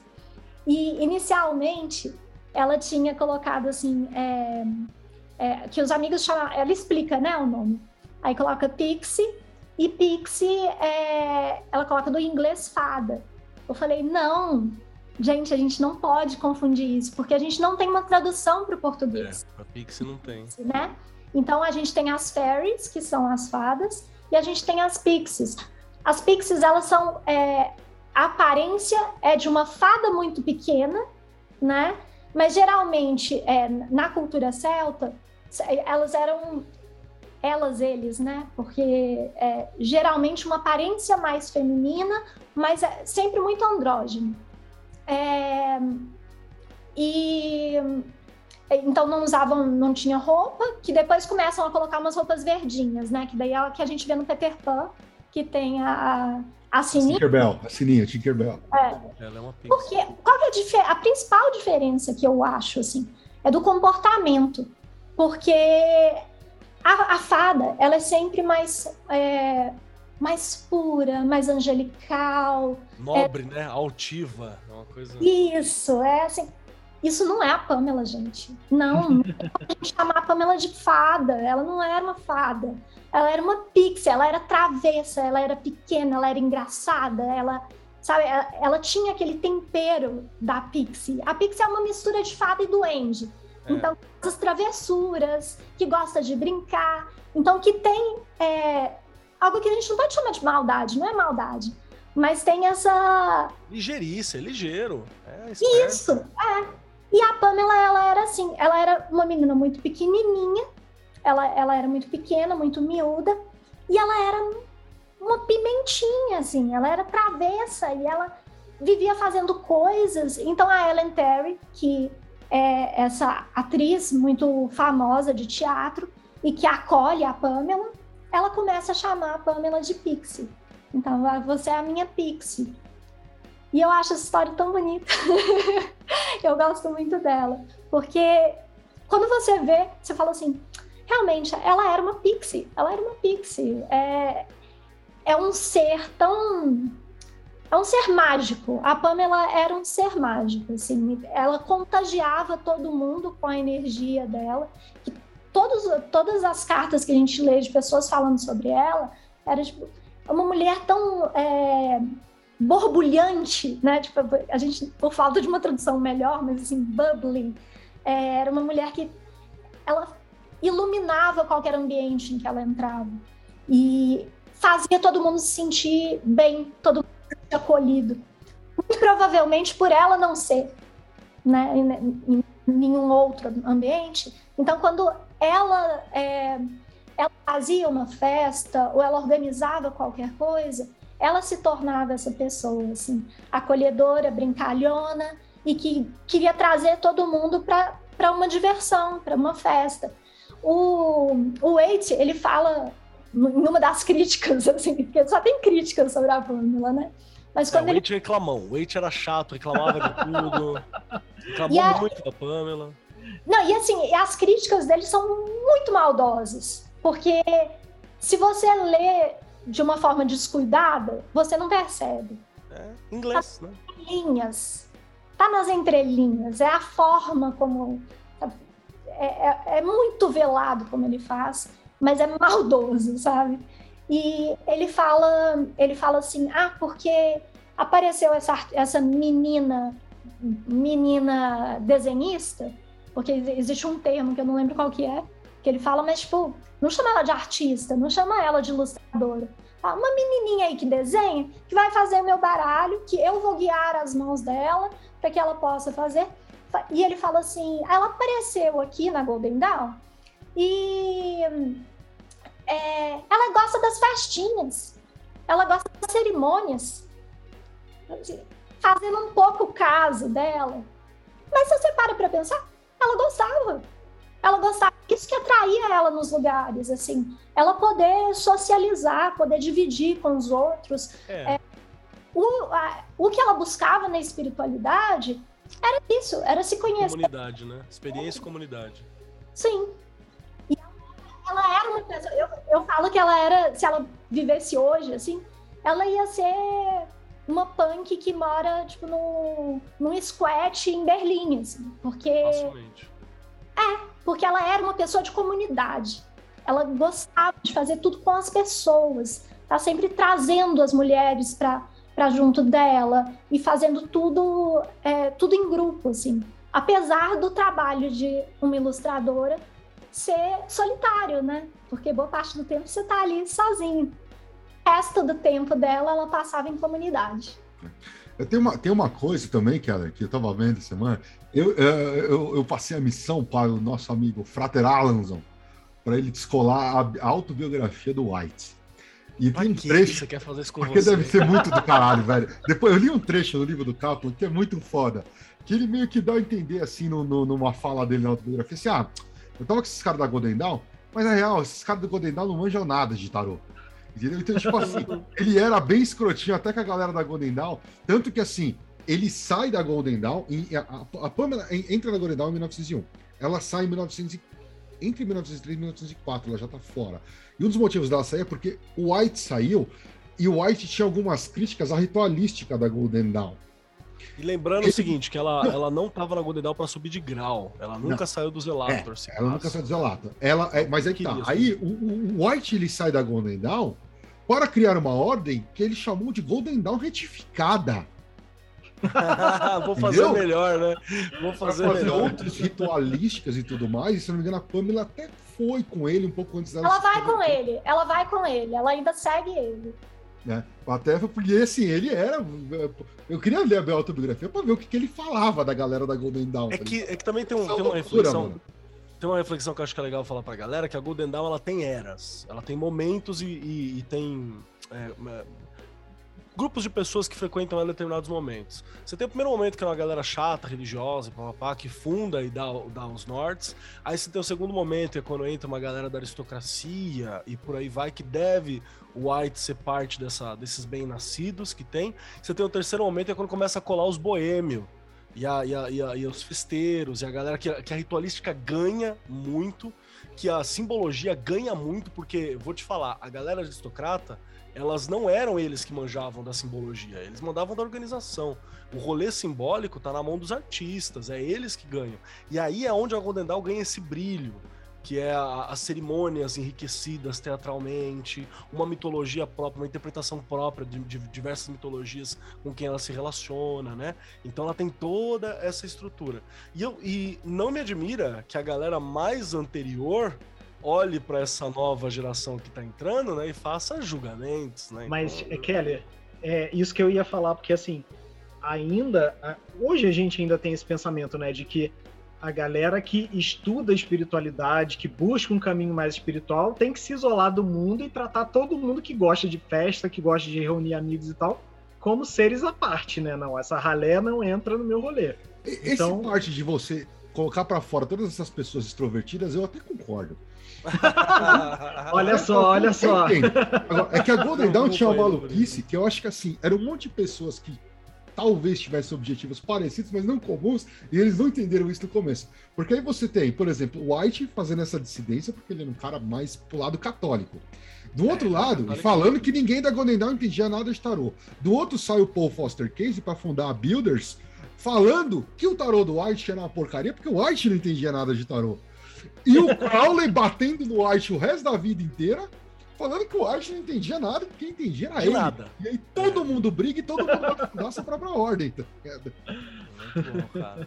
É Só a favor de colocar todo mundo num quarto, trancar e deixar eles se resolverem. Sim. Quem, quem sobrar tá, tá certo. Tá certo. Ó, o Caio Chagas, que tá, que tá aqui, falou que Drowned Woman. Drowned Woman, exatamente. Mulher do desenho, é.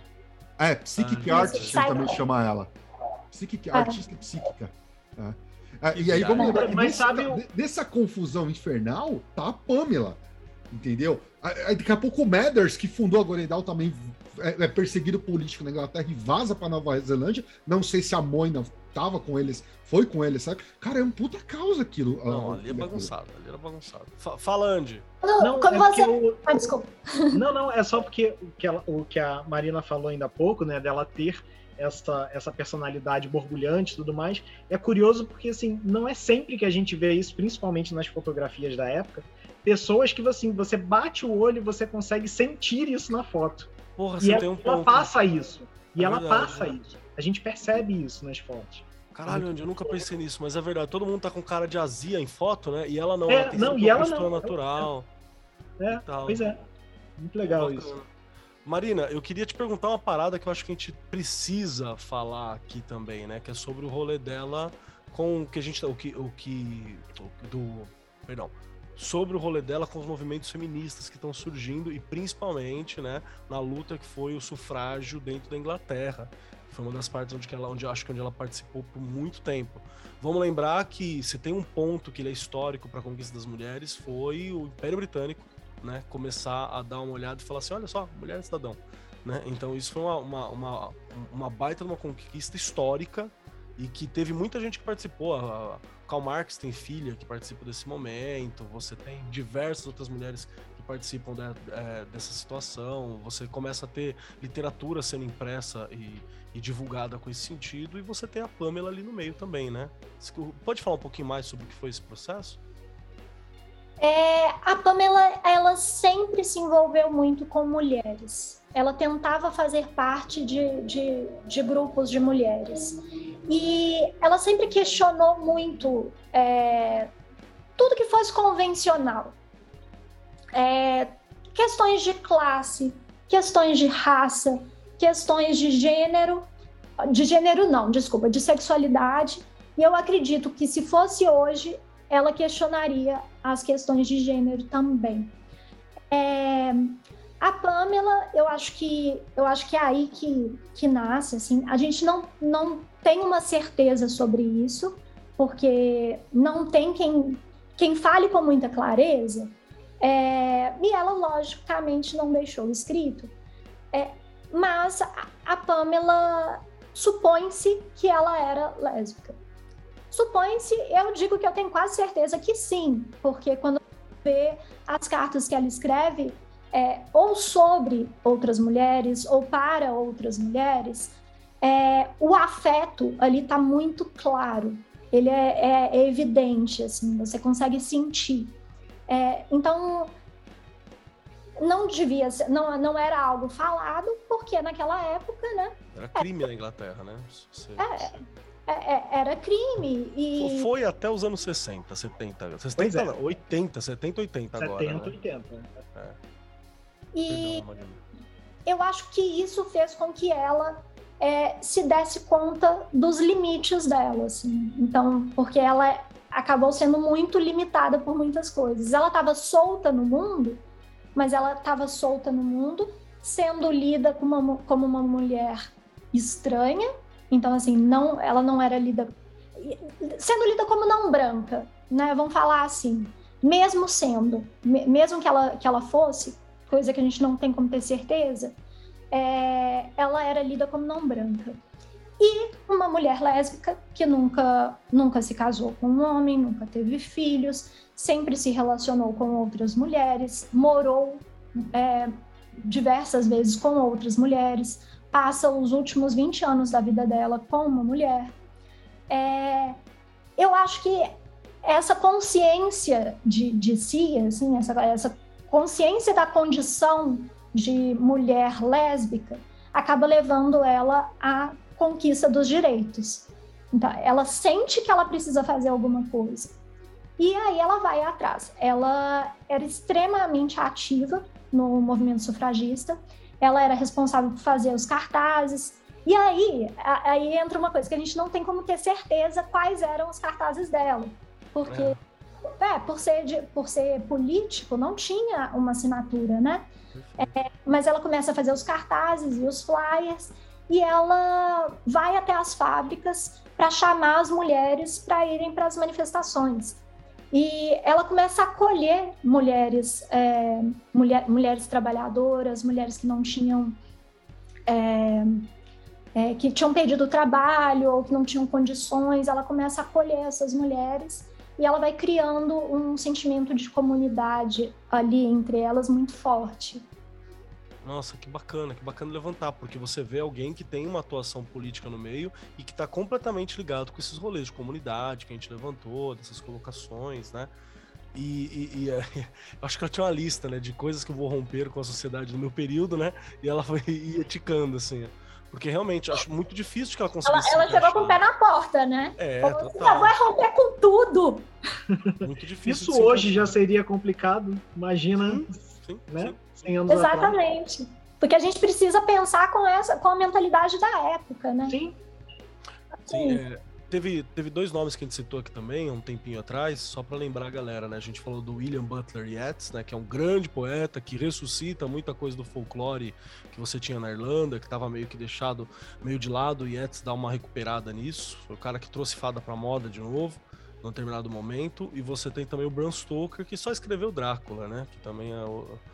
Que, que ele tira os, os grandes monstros terríveis dos mitos e coloca ele dentro do ambiente urbano que é uma, né, uma das primeiras coisas assim que é, que é feito que vai desembocar no, no, Stephen King hoje em dia, assim, né? Mas aí ele começa com esse movimento. Então a gente tem uma nata ali da, das discussões artísticas daquele período. Uma outra pessoa que era amiga íntima e provável relacionamento também da, da, da Pamela em algum momento é a Edith Craig, né? Edith Craig, que era uma, uma artista também muito reconhecida no, no período, né? E, e é muito bacana também lembrar. Você acha. Da Edith você acha foto, tem tudo, tem um monte de coisa sobre ela, né? Tem uma, uma, uma vasta referência. Só sobre alguns dos nomes que a gente citou aqui. É, Quer citar? Pode foto tem, e tem desenhos também da Pamela, né? Sim, sim. Ela desenhava muito os amigos, as pessoas próximas e principalmente as mulheres da vida dela. E isso a gente consegue até ver no baralho. Porque ela é. traz essas pessoas pro baralho. É verdade. Alguns das pessoas no, no, no, no Rider White Smith, né, no, no, baralho, são inspirados em pessoas que estavam próximas dela. E aí eu vou até levantar uma questão, que o, o Caio Chagas está aqui com a gente, né? Ele, ele citou uma, uma questão bacana, que ele falou sobre quando o White, né, ele, ele pensa na Pamela para o trabalho, tem muito uma questão de que ele acredita que a Pamela tem um dom visionário. Então ele deu, teve, ela teve liberdade para poder retratar as imagens como queria, apesar de que se você pegar o Pictorial Key e a, a, qualquer a, outro, Liberty, né? Aí não é nem visionário, aí é de vidência, mas ele, ele É de vidência, é, visionário que eu tô dizendo é vidência, perdão, gente. Tá, não, é, não é tipo, olha como ela é boa e ela tá. Nossa, ela, não, é, ela não era uma startupeira, né? Não, não, é vidência. Fechei o olho e vi coisas do mundo espiritual. É nesse sentido, saca? Ele tinha essa impressão dela, e eu acho que é uma coisa bem legal, porque já que ela já tinha escrito sobre sobre folclore, tinha trabalhado com, com o Yeats. O Yeats também botava muita fé que você precisava ter essa, essa sensibilidade para conseguir retratar bem alguns, alguns seres feéricos e por aí. Então você tem essa continuidade. E, e aí é bem legal, porque como ele tinha essa, essa visão provavelmente a própria ordem tinha essa visão a respeito, a respeito dela como artista, e era um pensamento que não era incomum entre a ordem e as pessoas que são artistas ali. A criatividade ela é magia, a gente já discutiu isso, o Alan Moore trabalha isso sempre, então tá, tá, tá dentro da linha. Que ela teve liberdade, apesar de ter as orientações do Pictorial Key e do Liberty, ela teve liberdade para retratar essas orientações da maneira como como ela visse, como ela sentisse de retratar, né, dentro da criatividade. E de novo, como a gente falou lá atrás, é essa liberdade que deu a, a, a atemporalidade que esse tarot tem. Né, que marcou tanto ele como uma coisa para todos os momentos. Mas, mas, aqui tem um ponto que a Na verdade. A Marina pode, deixa eu só fazer um parênteses para você complementar, que acho que você vai conseguir falar mais disso. O Caio fez uma citação que o White faz nessa autobiografia dele, dizendo que ele não queria que ela fosse orientada nem pela Golden Dawn e nem por ele mesmo, porque ele acreditava que ela era vidente e que ela uh, veria a coisa e aplicaria nas cartas. Então, teoricamente, ele diz que não queria orientar. Mas, segundo você até comentou, na verdade era o contrário, porque ele enchia o saco cara, dela quando ela estava desenhando, é. principalmente os maiores, né? Sim. É... Na verdade, o que, o que ele fala lá é, que é, é mais sobre a preocupação dele de outras, que ela fosse orientada por outras pessoas. Da por, ordem, inclusive, né? Da ordem, da ordem. Porque apesar dela ser, dela estar tá no segundo nível, né, que é, é ela estava no segundo nível quando, quando ela foi fazer as cartas e não saiu dele, né? É, é, ela tinha contato, ela era muito próxima de pessoas que estavam nos níveis mais altos e que já tinham o conhecimento do Wade. E ele não queria que ela fosse influenciada por essas pessoas, porque ela ia descobrir segredos que tinha permissão para saber até então, né? Então, é, eu acho que é muito. Ele fala muito mais nesse sentido de tipo, eu estou protegendo ela para que ela, para que não, ela não sofra é, interferências externas e aí tá falando dos amigos dela da, da ordem, é, mas ele acompanhou muito de perto os arcanos maiores. E ele passou instruções, é, algumas instruções é, bem é, firmes sobre o que ele queria, e fala-se muito sobre ela ter desobedecido muita da, muitas dessas instruções. Assim. Obrigado, inclusive, por fazer isso, porque se tivesse uma é. pantera na rainha de pausa, eu ia ficar muito bravo, cara. Se tivesse pois uma. É, e, ela, e ela fazia algumas coisas com uma sutileza, assim, né? Que eu, eu, eu tenho muita curiosidade, queria muito conseguir ver essa. É, ver o trabalho dos dois juntos, assim, porque deve ter sido algo muito curioso. Eu citei até no projeto Mayhem, é, e tem no livro do Kaplan, eu vou ver se eu acho essa foto. Mas foto não, é um, um desenho que ela faz, meio tirando sarro do, da relação com o leite, né? Que é ela como se fosse uma criança com um chapéu pontudo e tá procurando? Eu tô com eu ele aqui. Uma olhada aqui. É que eu não consigo, não consigo falar. Não, tem problema. É, tá. Quando você vai, eu vou dando Mas é um desenho muito legal. Ele parece quadrinho atual, assim. É muito legal mesmo. É, ela com chapéu pontudo, de maga, uma roupinha de maga, como se fosse uma criança. E ele nas sombras, por cima dela, olhando tudo que ela tá fazendo. E aí tem tem umas caveiras. É muito legal esse desenho. E lembra por volta de que ano que é? ideia, assim. Oi? Você lembra por volta que aqui ele tá, tá por ano, né? Você lembra por Eu volta não lembro. Eu acho o livro do Kaplan ele é muito bonito, mas é um livro muito confuso que você não consegue encontrar as referências. Ele é, é bem complicadinho. Mas depois eu vou achar e vou mostrar. Depois você me acha, aí eu, eu, eu escaneio, faço alguma coisa e coloco no, no vídeo final. Só, tá, só para deixar todo mundo na mesma página, eu peguei aqui algumas informações é, para o pessoal que está ouvindo. Pessoal, graus da Golden Dawn. Tá? A Golden Dawn é dividida em três ordens. Primeira ordem, Neófito, depois Zelator, que era onde a Pamela chegou, Teóricos, Práticos, Filosoforum, Intermediato, Intermediate, é que é latim isso aqui. Ah, aí vai para a segunda ordem. Né? Na primeira então, ordem você é... tem acesso só à geomancia, se eu não me engano. Não, não, tem mais coisa. Depende do já grau. chegava, é. parou já? Já. segunda ordem, adeptos menor, adeptos maior, adeptos exemptos. E a terceira ordem, que é o Magister Templi, magos e ipsíssimos. No grau de Zelator, que é o grau da Caio me passou. Você já tinha acesso a tarô no Zelator? Não, acho não. que é mais pra frente. Zela... O Neófito tem o básico de magia elemental, planetária, astrologia, conhecimento das sefirós e letras hebraicas.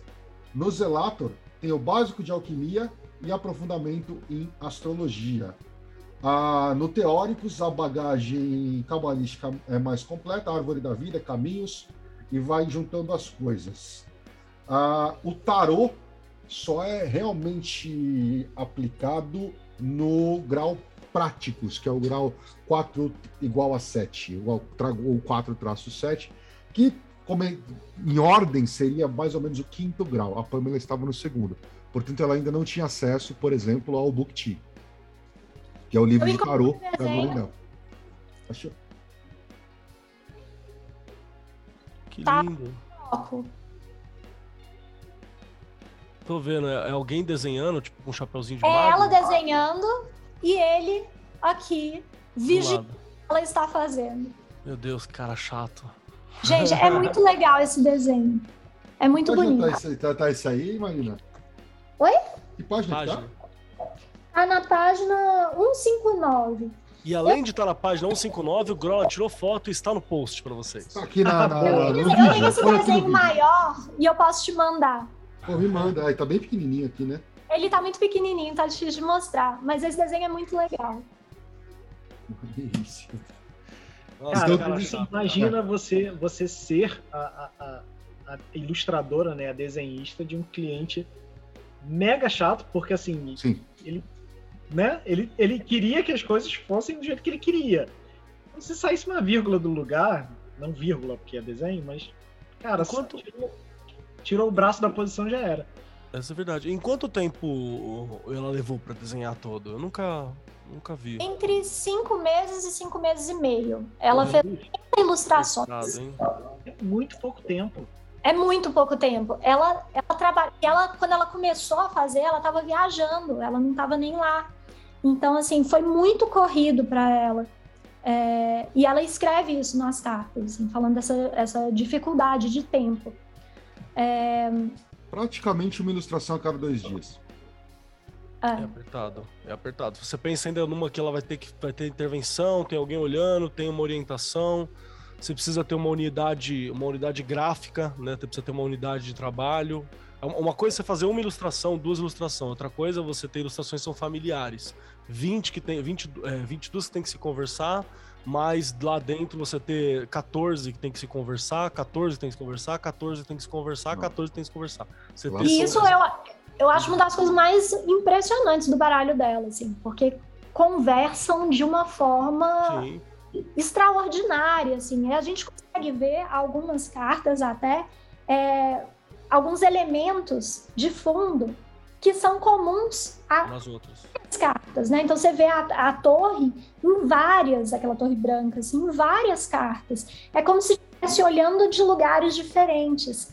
As, as paisagens também. É como se é como o detalhe se das do, dos dois pilares no mesmo naquele no mesmo mundinho ali, né? Como, como, é que chama aquela ilustração dela grandona, a mania que, que tem muita coisa ali que ela usou no Hideo. Acho que é uma puta. Parece uma, uma vila inteira, assim. É, é muito animal. Ah, e aquela. Eu amo aquela imagem. Eu esqueci o nome dela.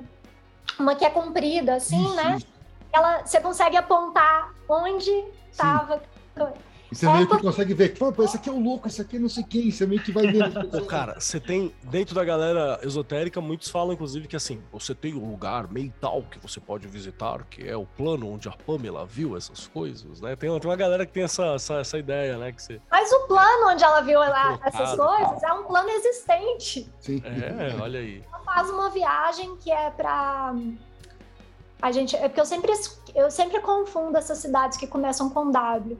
Então não lembro se era Wisconsin ou. Ai. Eu, eu vou lembrar, vou lembrar qual que era. Bora, bora, bora. Relaxa que aqui a gente tá tudo no freestyle. Que ela começa a. Ela faz várias ilustrações de paisagens e ela começa a levar isso muito pro, pro trabalho dela depois, assim. É, foi uma viagem que ela considerou muito mágica e depois ela passa para os amigos, fala assim, está precisando de inspiração? Vai para lá, foi lá que eu consegui, tipo, é, lá eu criei muita coisa. E ela fala com muito carinho desse lugar. E você consegue ver claramente. Se você pega foto, você fala assim, gente, são aquelas montanhas. Nossa, é aquele vale. Olha, aquela igreja. Sabe? É, é muito legal. Nossa, que da hora, que da hora. É, sim, enfim, a Pamela vocês veem que ela era muito incrível e eu acho que o, o, que eu acho muito legal do que está acontecendo no Oficina Palimpsesta está trazendo agora é que você já não acha muito material em português. Você tem pouca coisa em português a respeito para não falar que não tem nada. Não tem nada. Né? Não, não, tem. Não tem nada. Eu tem falo. Não tem nada. É que, eu, é, que eu tô, é que eu não estou excluindo, excluindo português de Portugal. Então, se alguém talvez tenha alguma coisa. Mas assim. Mas eu acho não... que livro não tem. Então. Você não acha, você não acha. Você acha algumas coisas em inglês também, mas como a Marina trouxe muito bem aqui, tem aquela sensação de incompletude. Você tem, você tem uma obra muito bacana que a gente sempre fala sobre a construção do tarô, que o Igrola sempre cita, Cats Gold, eu não me lembro agora o nome do, do, do é livro. É, Secrets of the, Secret. the... Esse aí mesmo. The, aí eu não lembro se ele coloca Rider the White. The White Smith. Eu, eu, acho que já fala o título. É, The Secrets of é, Rider Waite. Secrets of the Rider Waite que é muito bacana, você tem uns raciocínios muito legais ali. É inglês, não é inglês complicado, dá para você pegar e tal, mas ele é um fragmentinho, né? E você não tem imagem. E aí, quando você chega a ter contato com o livro da Pamela, que a gente está falando bastante aqui, não tem imagem o suficiente. Aí, às vezes, você até acha alguma coisa com imagem. Então, o que está acontecendo de muito legal é que a Marina, junto com a Oficina Palimpsesta, está trazendo uma, uma, uma coisa mais material, né, mais completa sobre, né? Você vai ter tanto um trampo sobre arte com, a, com as imagens, com a coleção dos textos, né, quanto um conteúdo mais histórico, referenciado, falando sobre a arte dela. Então é esse casamento que eu acho que ele é muito interessante. E quando a gente fala sobre tarô, é impossível você não ter uma discussão falando sobre o trabalho da Pamela. É, é, é impossível. Né? Outra que precisa ser em breve bastante visitada também inicialmente é a Frida Harris, mas aí a gente deixa um dia para conversar a esse respeito diretamente, né? Acho que seria legal. Peraí, Grola, tem uma coisa a puxar? Porque isso aqui já tá ficando um Não, clima de fim, né? Eu já estou, eu, eu tava tentando achar aquela ilustração, não achei. E o livro do, do, do Marcos Katz da Elina, a... Goodwin. Tali Goodwin, é Secrets of Whitesmith. Whitesmith. Whitesmith. Legal, legal. É um bacana que tá citado. Mas eu queria que você falasse um pouco mais sobre o projeto que vocês estão tocando, que a galera da Palimpsest está tocando. Como é que é a estrutura, como é que é, como é que a gente consegue apoiar, qual é que é a ideia desse projeto? É, então, para começar, vou falar um pouco sobre a Oficina Palimpsestos, que a Oficina Palimpsestos é, é uma editora independente, então a gente não tem, a gente não tem é, é, dinheiro em caixa para fazer todos os livros que a gente quer. Então, a forma que a gente encontrou de fazer livros é de. Porque a gente lança de pouco em pouco, né? São, não, não, não são tantas pessoas que se interessam é, assim por esses assuntos. Então, a gente lança mil, mil e quinhentos, é o máximo que dá para fazer. Vocês estão bem aí, né, Marina? Tem, tem tiragens que a gente tem feito aí que não chega a mil. É verdade. Ah, é, é, mas é porque sai mais barato fazer mil, né? Sim, é só sai sempre mais barato fazer mil. Se você quiser fazer 500 e mil, compensa fazer mil, gente. Sai mais barato. Exatamente, porque fica muito mais caro se você faz menos, né? É uma questão de, de gráfica, né?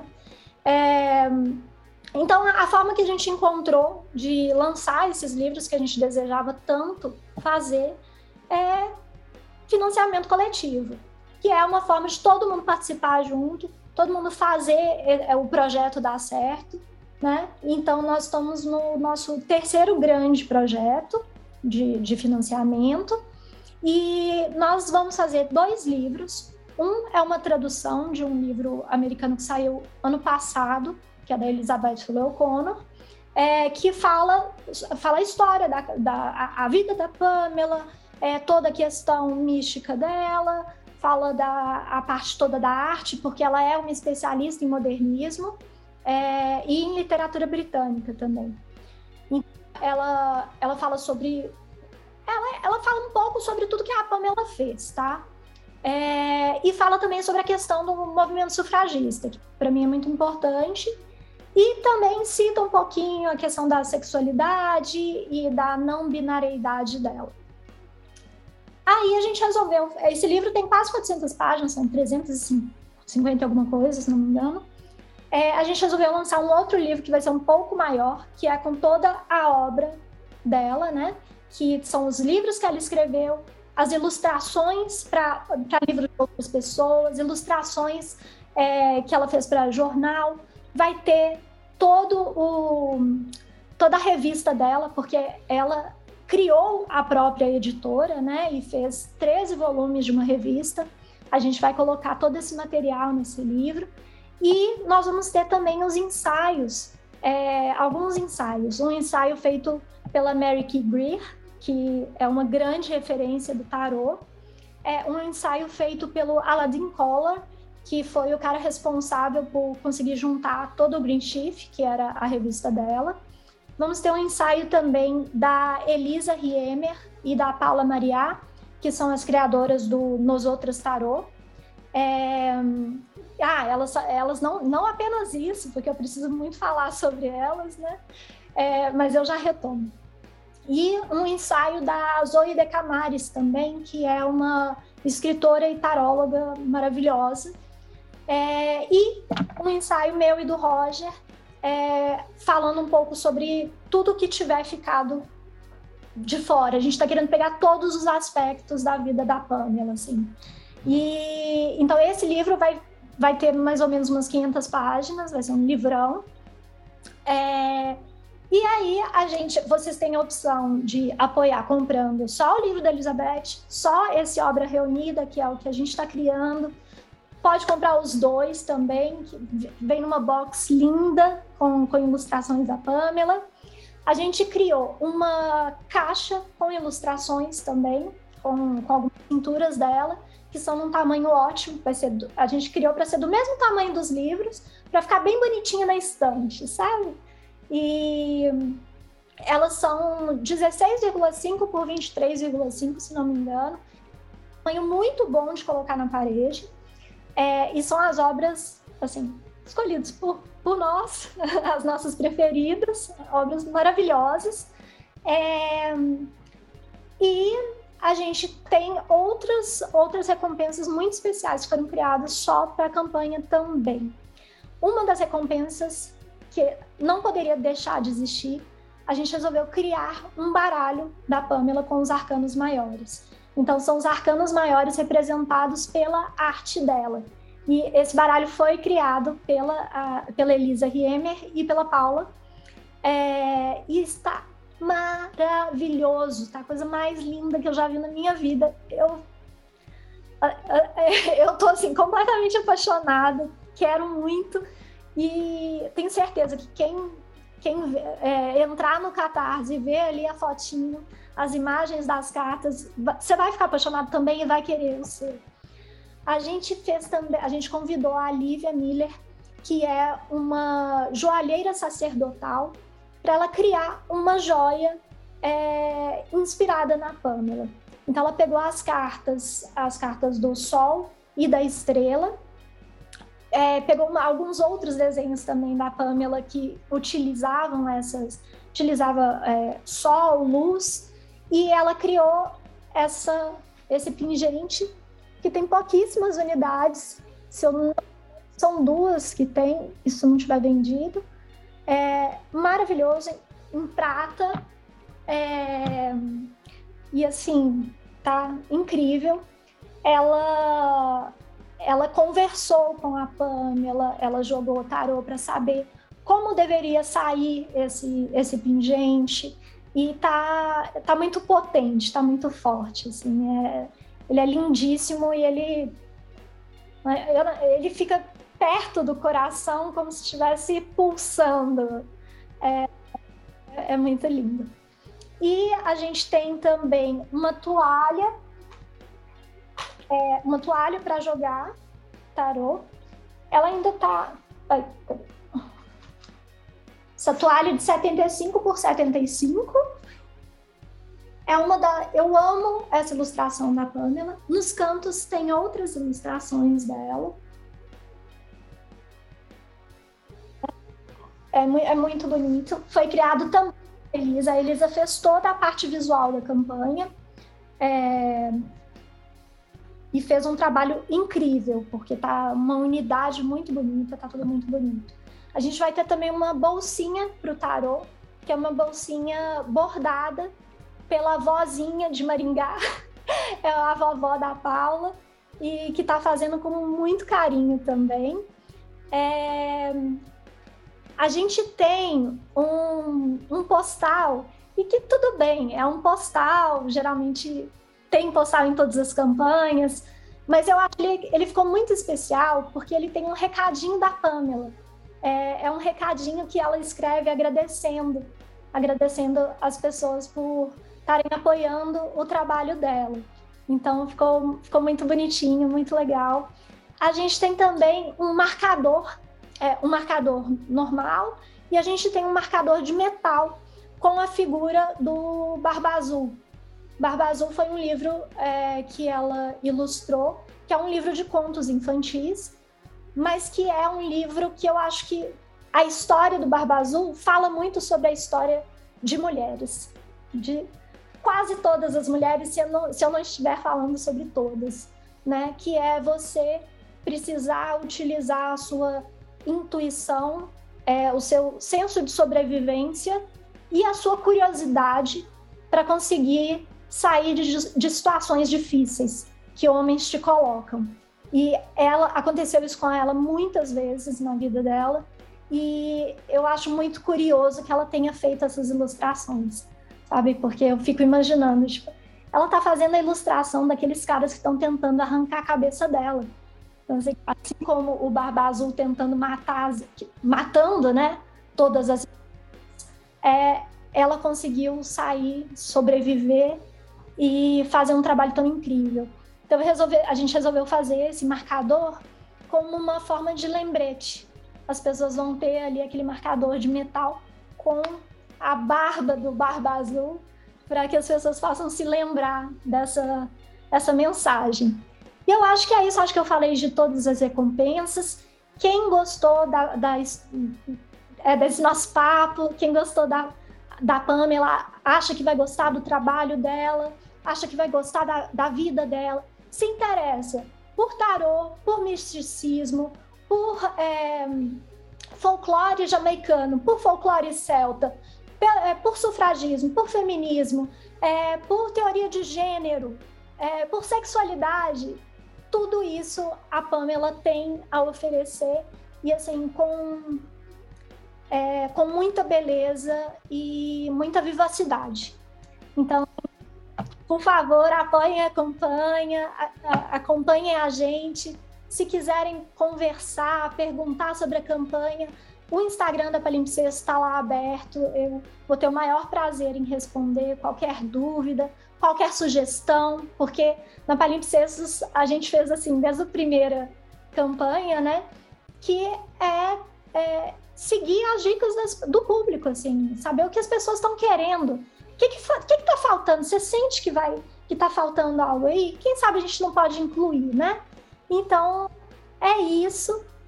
Estou aberta é, e queria muito agradecer vocês por ceder esse espaço, pelo convite é, e por todo carinho, assim. Tenho gostado muito de, de discutir com o Grau e, e é, hoje pude assistir a aula de vocês, que foi incrível, uma aula maravilhosa. E eu tô, assim, não podia estar mais feliz com isso. Marina, aproveita que você tem conversado bastante com o Grola esses dias e quebra aquele estereótipo de mal que ele tem. Fala se não é, fala Sim, se não é um. Não, para com isso, cara, porque aí todo mundo vai. demorei muitos anos para construir essa forma, cara. Então, gente, um urtão apaixonado pela Pamela, querendo fazer. Exatamente. Isso aí. Exatamente. É, não, vou deixar, não vou deixar esse. esse, esse que ele criou permanecer.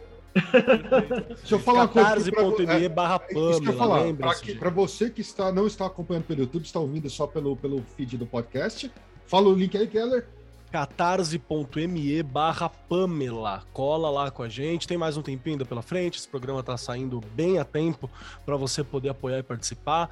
Dá para você apoiar de uma forma que caia no seu bolso, dá para você parcelar também, se eu não me engano, parcela, tem uma, várias opções de parcela lá. Vezes, é. É, então tem umas, umas formas bem legais e eu acompanho a, a oficina Palimpsestos desde o começo, a gente tem feito várias parcerias ao longo dos lançamentos e tal, e tudo que a, a oficina lançou até esse momento, além de ter muita seriedade no trabalho, né, muito, é, é sempre uma é sempre uma representação física muito real daquele artista, daquele autor, assim. A, a, obra do Sper é o Sper, sabe, assim. E eu tenho muita certeza que essa obra da Pamela será a Pamela, já é a Pamela também, né? A gente fala, a gente fala que o, o, Sper é pro. O, quer dizer, o Sper é pro Rogério o que a Pamela é para mim. Assim, a gente está vivendo muito esses nossos projetos. É, é uma identificação muito forte, assim, e a gente faz só porque a gente ama. É, esse é o único motivo. Deixa eu fazer um parênteses aqui também, uma, uma, uma adenda, na verdade.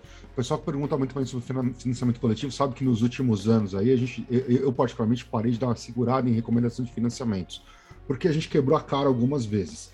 Né? Eu tenho dois projetos aqui, por exemplo, que foram financiados e que só eu tenho porque a gente ajudou os caras, a galera, a, a fazer o financiamento coletivo e depois pisaram na bola.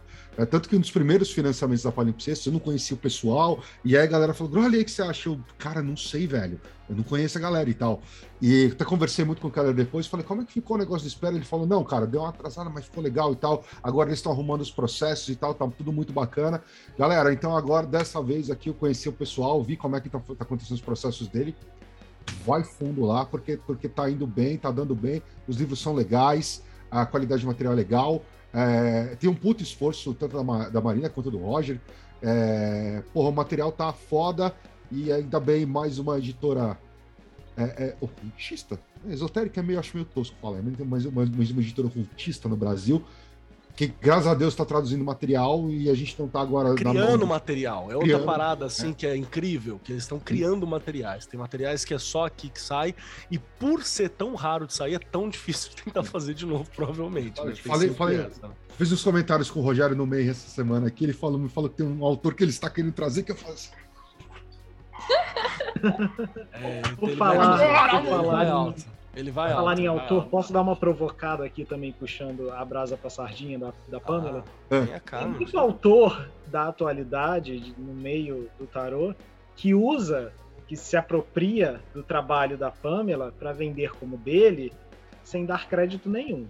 Olha aí. Então por que, que a gente não pode ir na, na fonte dela para beber desse significado de cartas? Peraí, peraí, peraí, Andy, peraí, Andy, peraí. Isso que você tá falando é uma suposição ou não? Ou, ou eu tô me ligando de quem está falando? não, acho que você não tá se ligando, não. Depois eu te falo. Tá bom. É autor brasileiro? Ó, eu só vou dizer o Você seguinte, conhece, cara. cara. A gente já falou sobre, inclusive. Eu Não, eu, eu- que o autor brasileiro que eu mais odeio, você sabe quem é. É ele mesmo. Mas ele também tá se apropriando do trabalho da Pamela? Cara, assim, se você Tô parar achando pra muito por pensar, fora. É. Porque assim, todo, todo o significado que ele dá pros, pros menores, pelo menos, tá baseado no trabalho dela. E ah, é porque o único nada. livro que eu tinha dele eu joguei fora, então eu não posso conferir. Nossa, meu Pois é. Deus. Olha onde é Então, que eu tô assim, nesse antro Ele de bebe na fonte dela, mas não dá crédito, né? Diz que é dele. Então, O que é o maior crime que você pode fazer com a Pamela, tá Sim, ligado? Acho que sim, o maior sim, crime que você pode fazer com a exatamente. figura dela é você ignorar parte Exatamente. dela, assim. Inclusive, você que chama o tarô Rider White Smith de Rider White, só você tá errado. Errado. Bota o Isso aí. Smith no fim ou fica só o White Smith? Fica a dica aí. aí. E- Ou le- Smith Wait. é, Smith lembro, lembro de novo que a culpa não é do Ryder mais, antes eu xingava muito agora não. A culpa é da West Games. Perfeito, perfeito. Ah, ah, questões finais? Alguém quer acrescentar alguma coisa? não, peraí, peraí, Pessoal só, do chat, só- se tiver só- pergunta, só pra, fica à só vontade. alinhar aqui. Andy, você está falando daquele autor que disse que todos os livros de tarô são obsoletos antes dele? Ah, Esse. tá. Que- Esse, ah mas esse cara nem. Eu, tanto que eu nem cito o nome dele ne- ne- nesse, no meu canal. Porra, mas que pouco egóico, hein? Todo Mas Ah, é, é- não, cara. mas é pra você ver que assim, ainda, ele é mega considerado ainda. Ele usa todo o trabalho de outras pessoas, principalmente do, do Wade e da Pamela, para basear todo o conhecimento dele nos arcanos menores, e ainda assim sai como não, mas o trabalho é meu, desconsidero que veio antes de mim. Cara, a gente dá um curso com três páginas de bibliografia, mais é. ficha de cadastral Pois do é. IMDB. Vai tomar no cu. Eu Então, acho muito importante a gente reconhecer o trabalho das pessoas, principalmente quando elas passaram tanto tempo, um século, sem ter o reconhecimento devido. É, então, assim, eu acho que essa campanha é uma forma de reparar esse grande erro. É, E e se a vai gente lá, galera. pra- Apoia lá. Apoia lá É. que o barato vai ser louco. e se a gente parar pra pensar, lembre sempre, sempre o seguinte: já é errado a gente não dar crédito. É mais errado ainda você dar crédito pra alguém que inspirou tanta gente. E se a gente levar em conta que, sei lá, 90% dos baralhos que estão no mercado são de inspiração Rider White Smith, né? O Smith White que a gente tá falando aqui. Quanto de crédito que não foi recebido ao longo desse caminho, né? Então, por favor, porque se tem uma coisa que a Pamela sempre fez foi inspirar muita gente, muitos grandes artistas que criam seus próprios arcanos maiores, suas inspirações no tarô, muitos artistas de tarô. Você acaba se arremetendo para esse para essas cartas, porque foram foi um projeto barato, é um projeto acessível, foi um projeto muito reproduzido. Então, é, é conhecer a Pamela, falar sobre a Pamela, né, entender a Pamela é, é a melhor justiça que a gente faz para a figura dela e para a gente mesmo que tá acreditando essa mulher que foi tão especial, né? E, e- é como, o isso. Keller, como o Keller falou aí, se, se você chama de Reader White você tá errado, e se você tem preguiça de falar Reader White Smith, faça como eu, chama de RWS, é mais fácil RWS. e mais rápido, entendeu? E você puxa as considerações aí, Keller? Puxo! Pois é, gente, com isso nós chegamos aqui ao nosso momento final deste programa, porque eu tenho certeza que ainda teremos muitos outros. Se a oficina Palipsestos continuar, evento em polpa, como ela está continuando e como tenho certeza continuará, ainda veremos Marina outros momentos aqui conversando com a gente sobre outros temas. Veremos Rogério vindo conversar com a gente aqui também sobre outros temas que são queridos, pessoas muito queridas aqui da casa já. Já eram meu particularmente, são da casa agora com certeza. Com isso, estamos chegando aos momentos finais. Anderson Pereira, meu querido Andy, gostou do nosso papo, Anderson? Muito bom.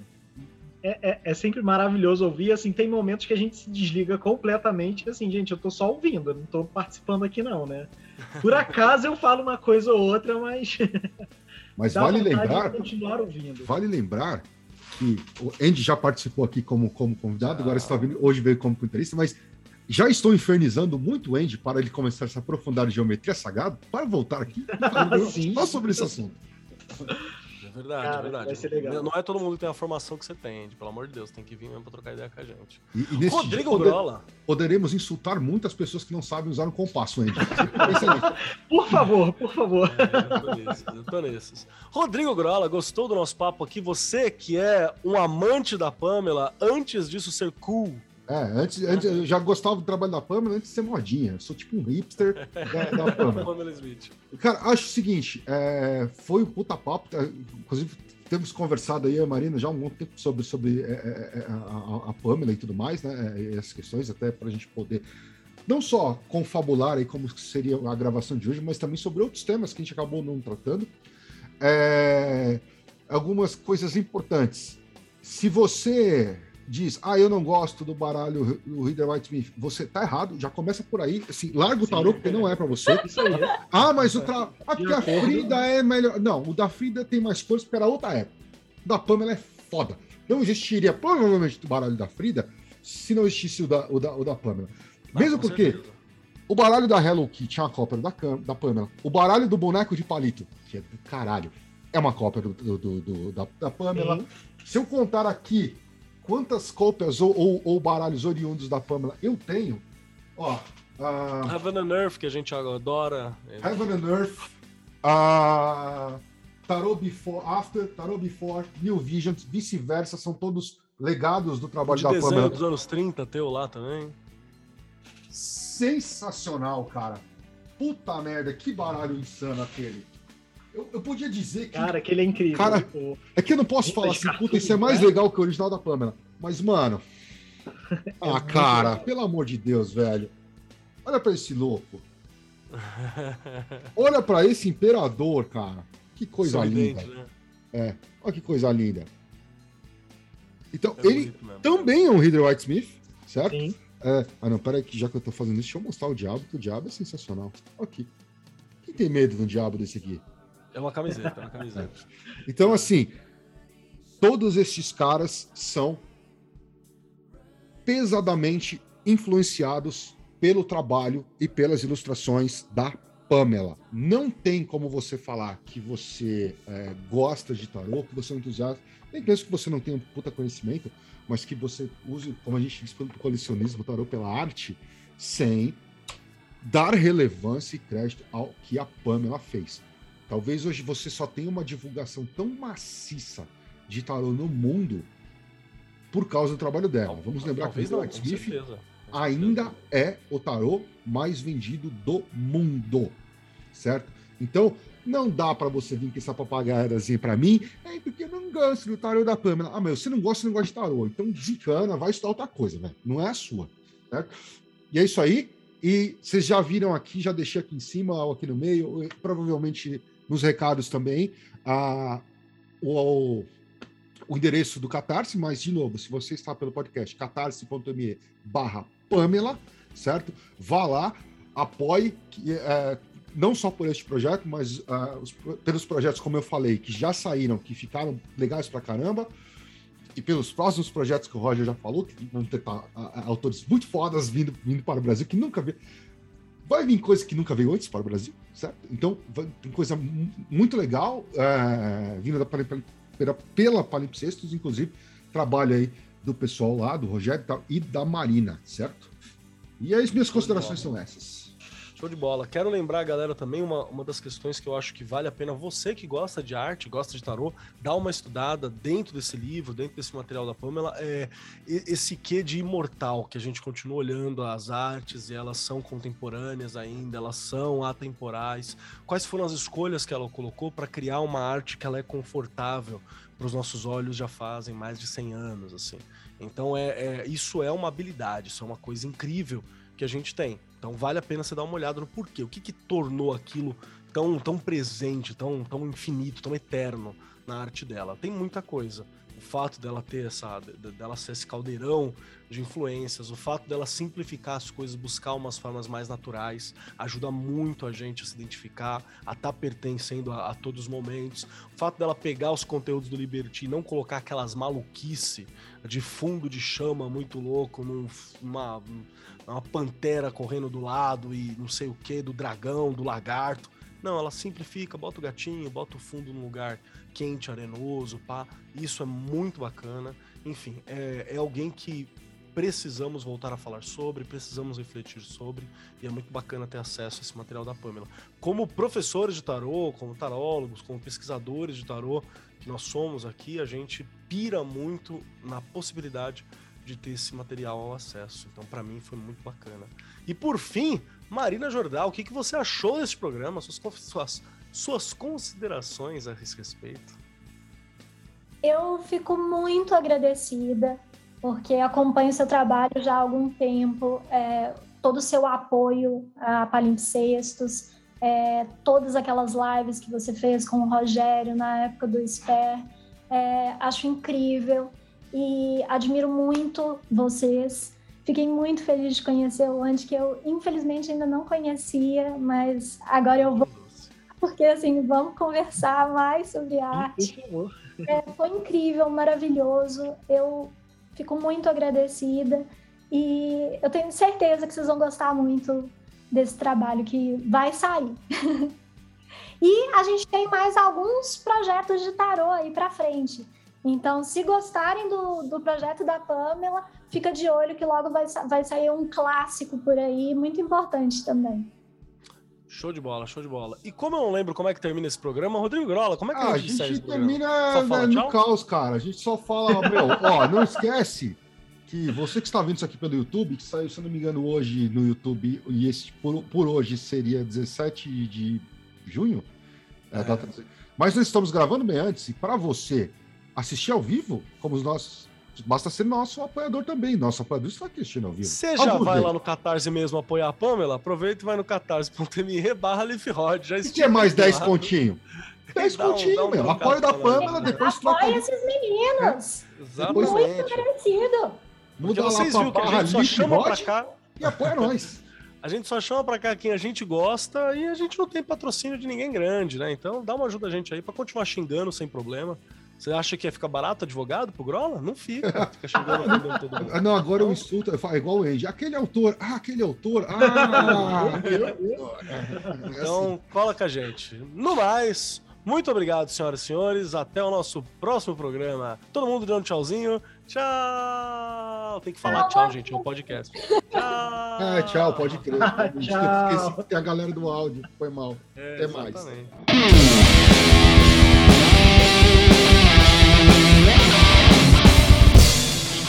Você acabou de ouvir Pele de Cordeiro, o podcast do canal Lupus em Fábula.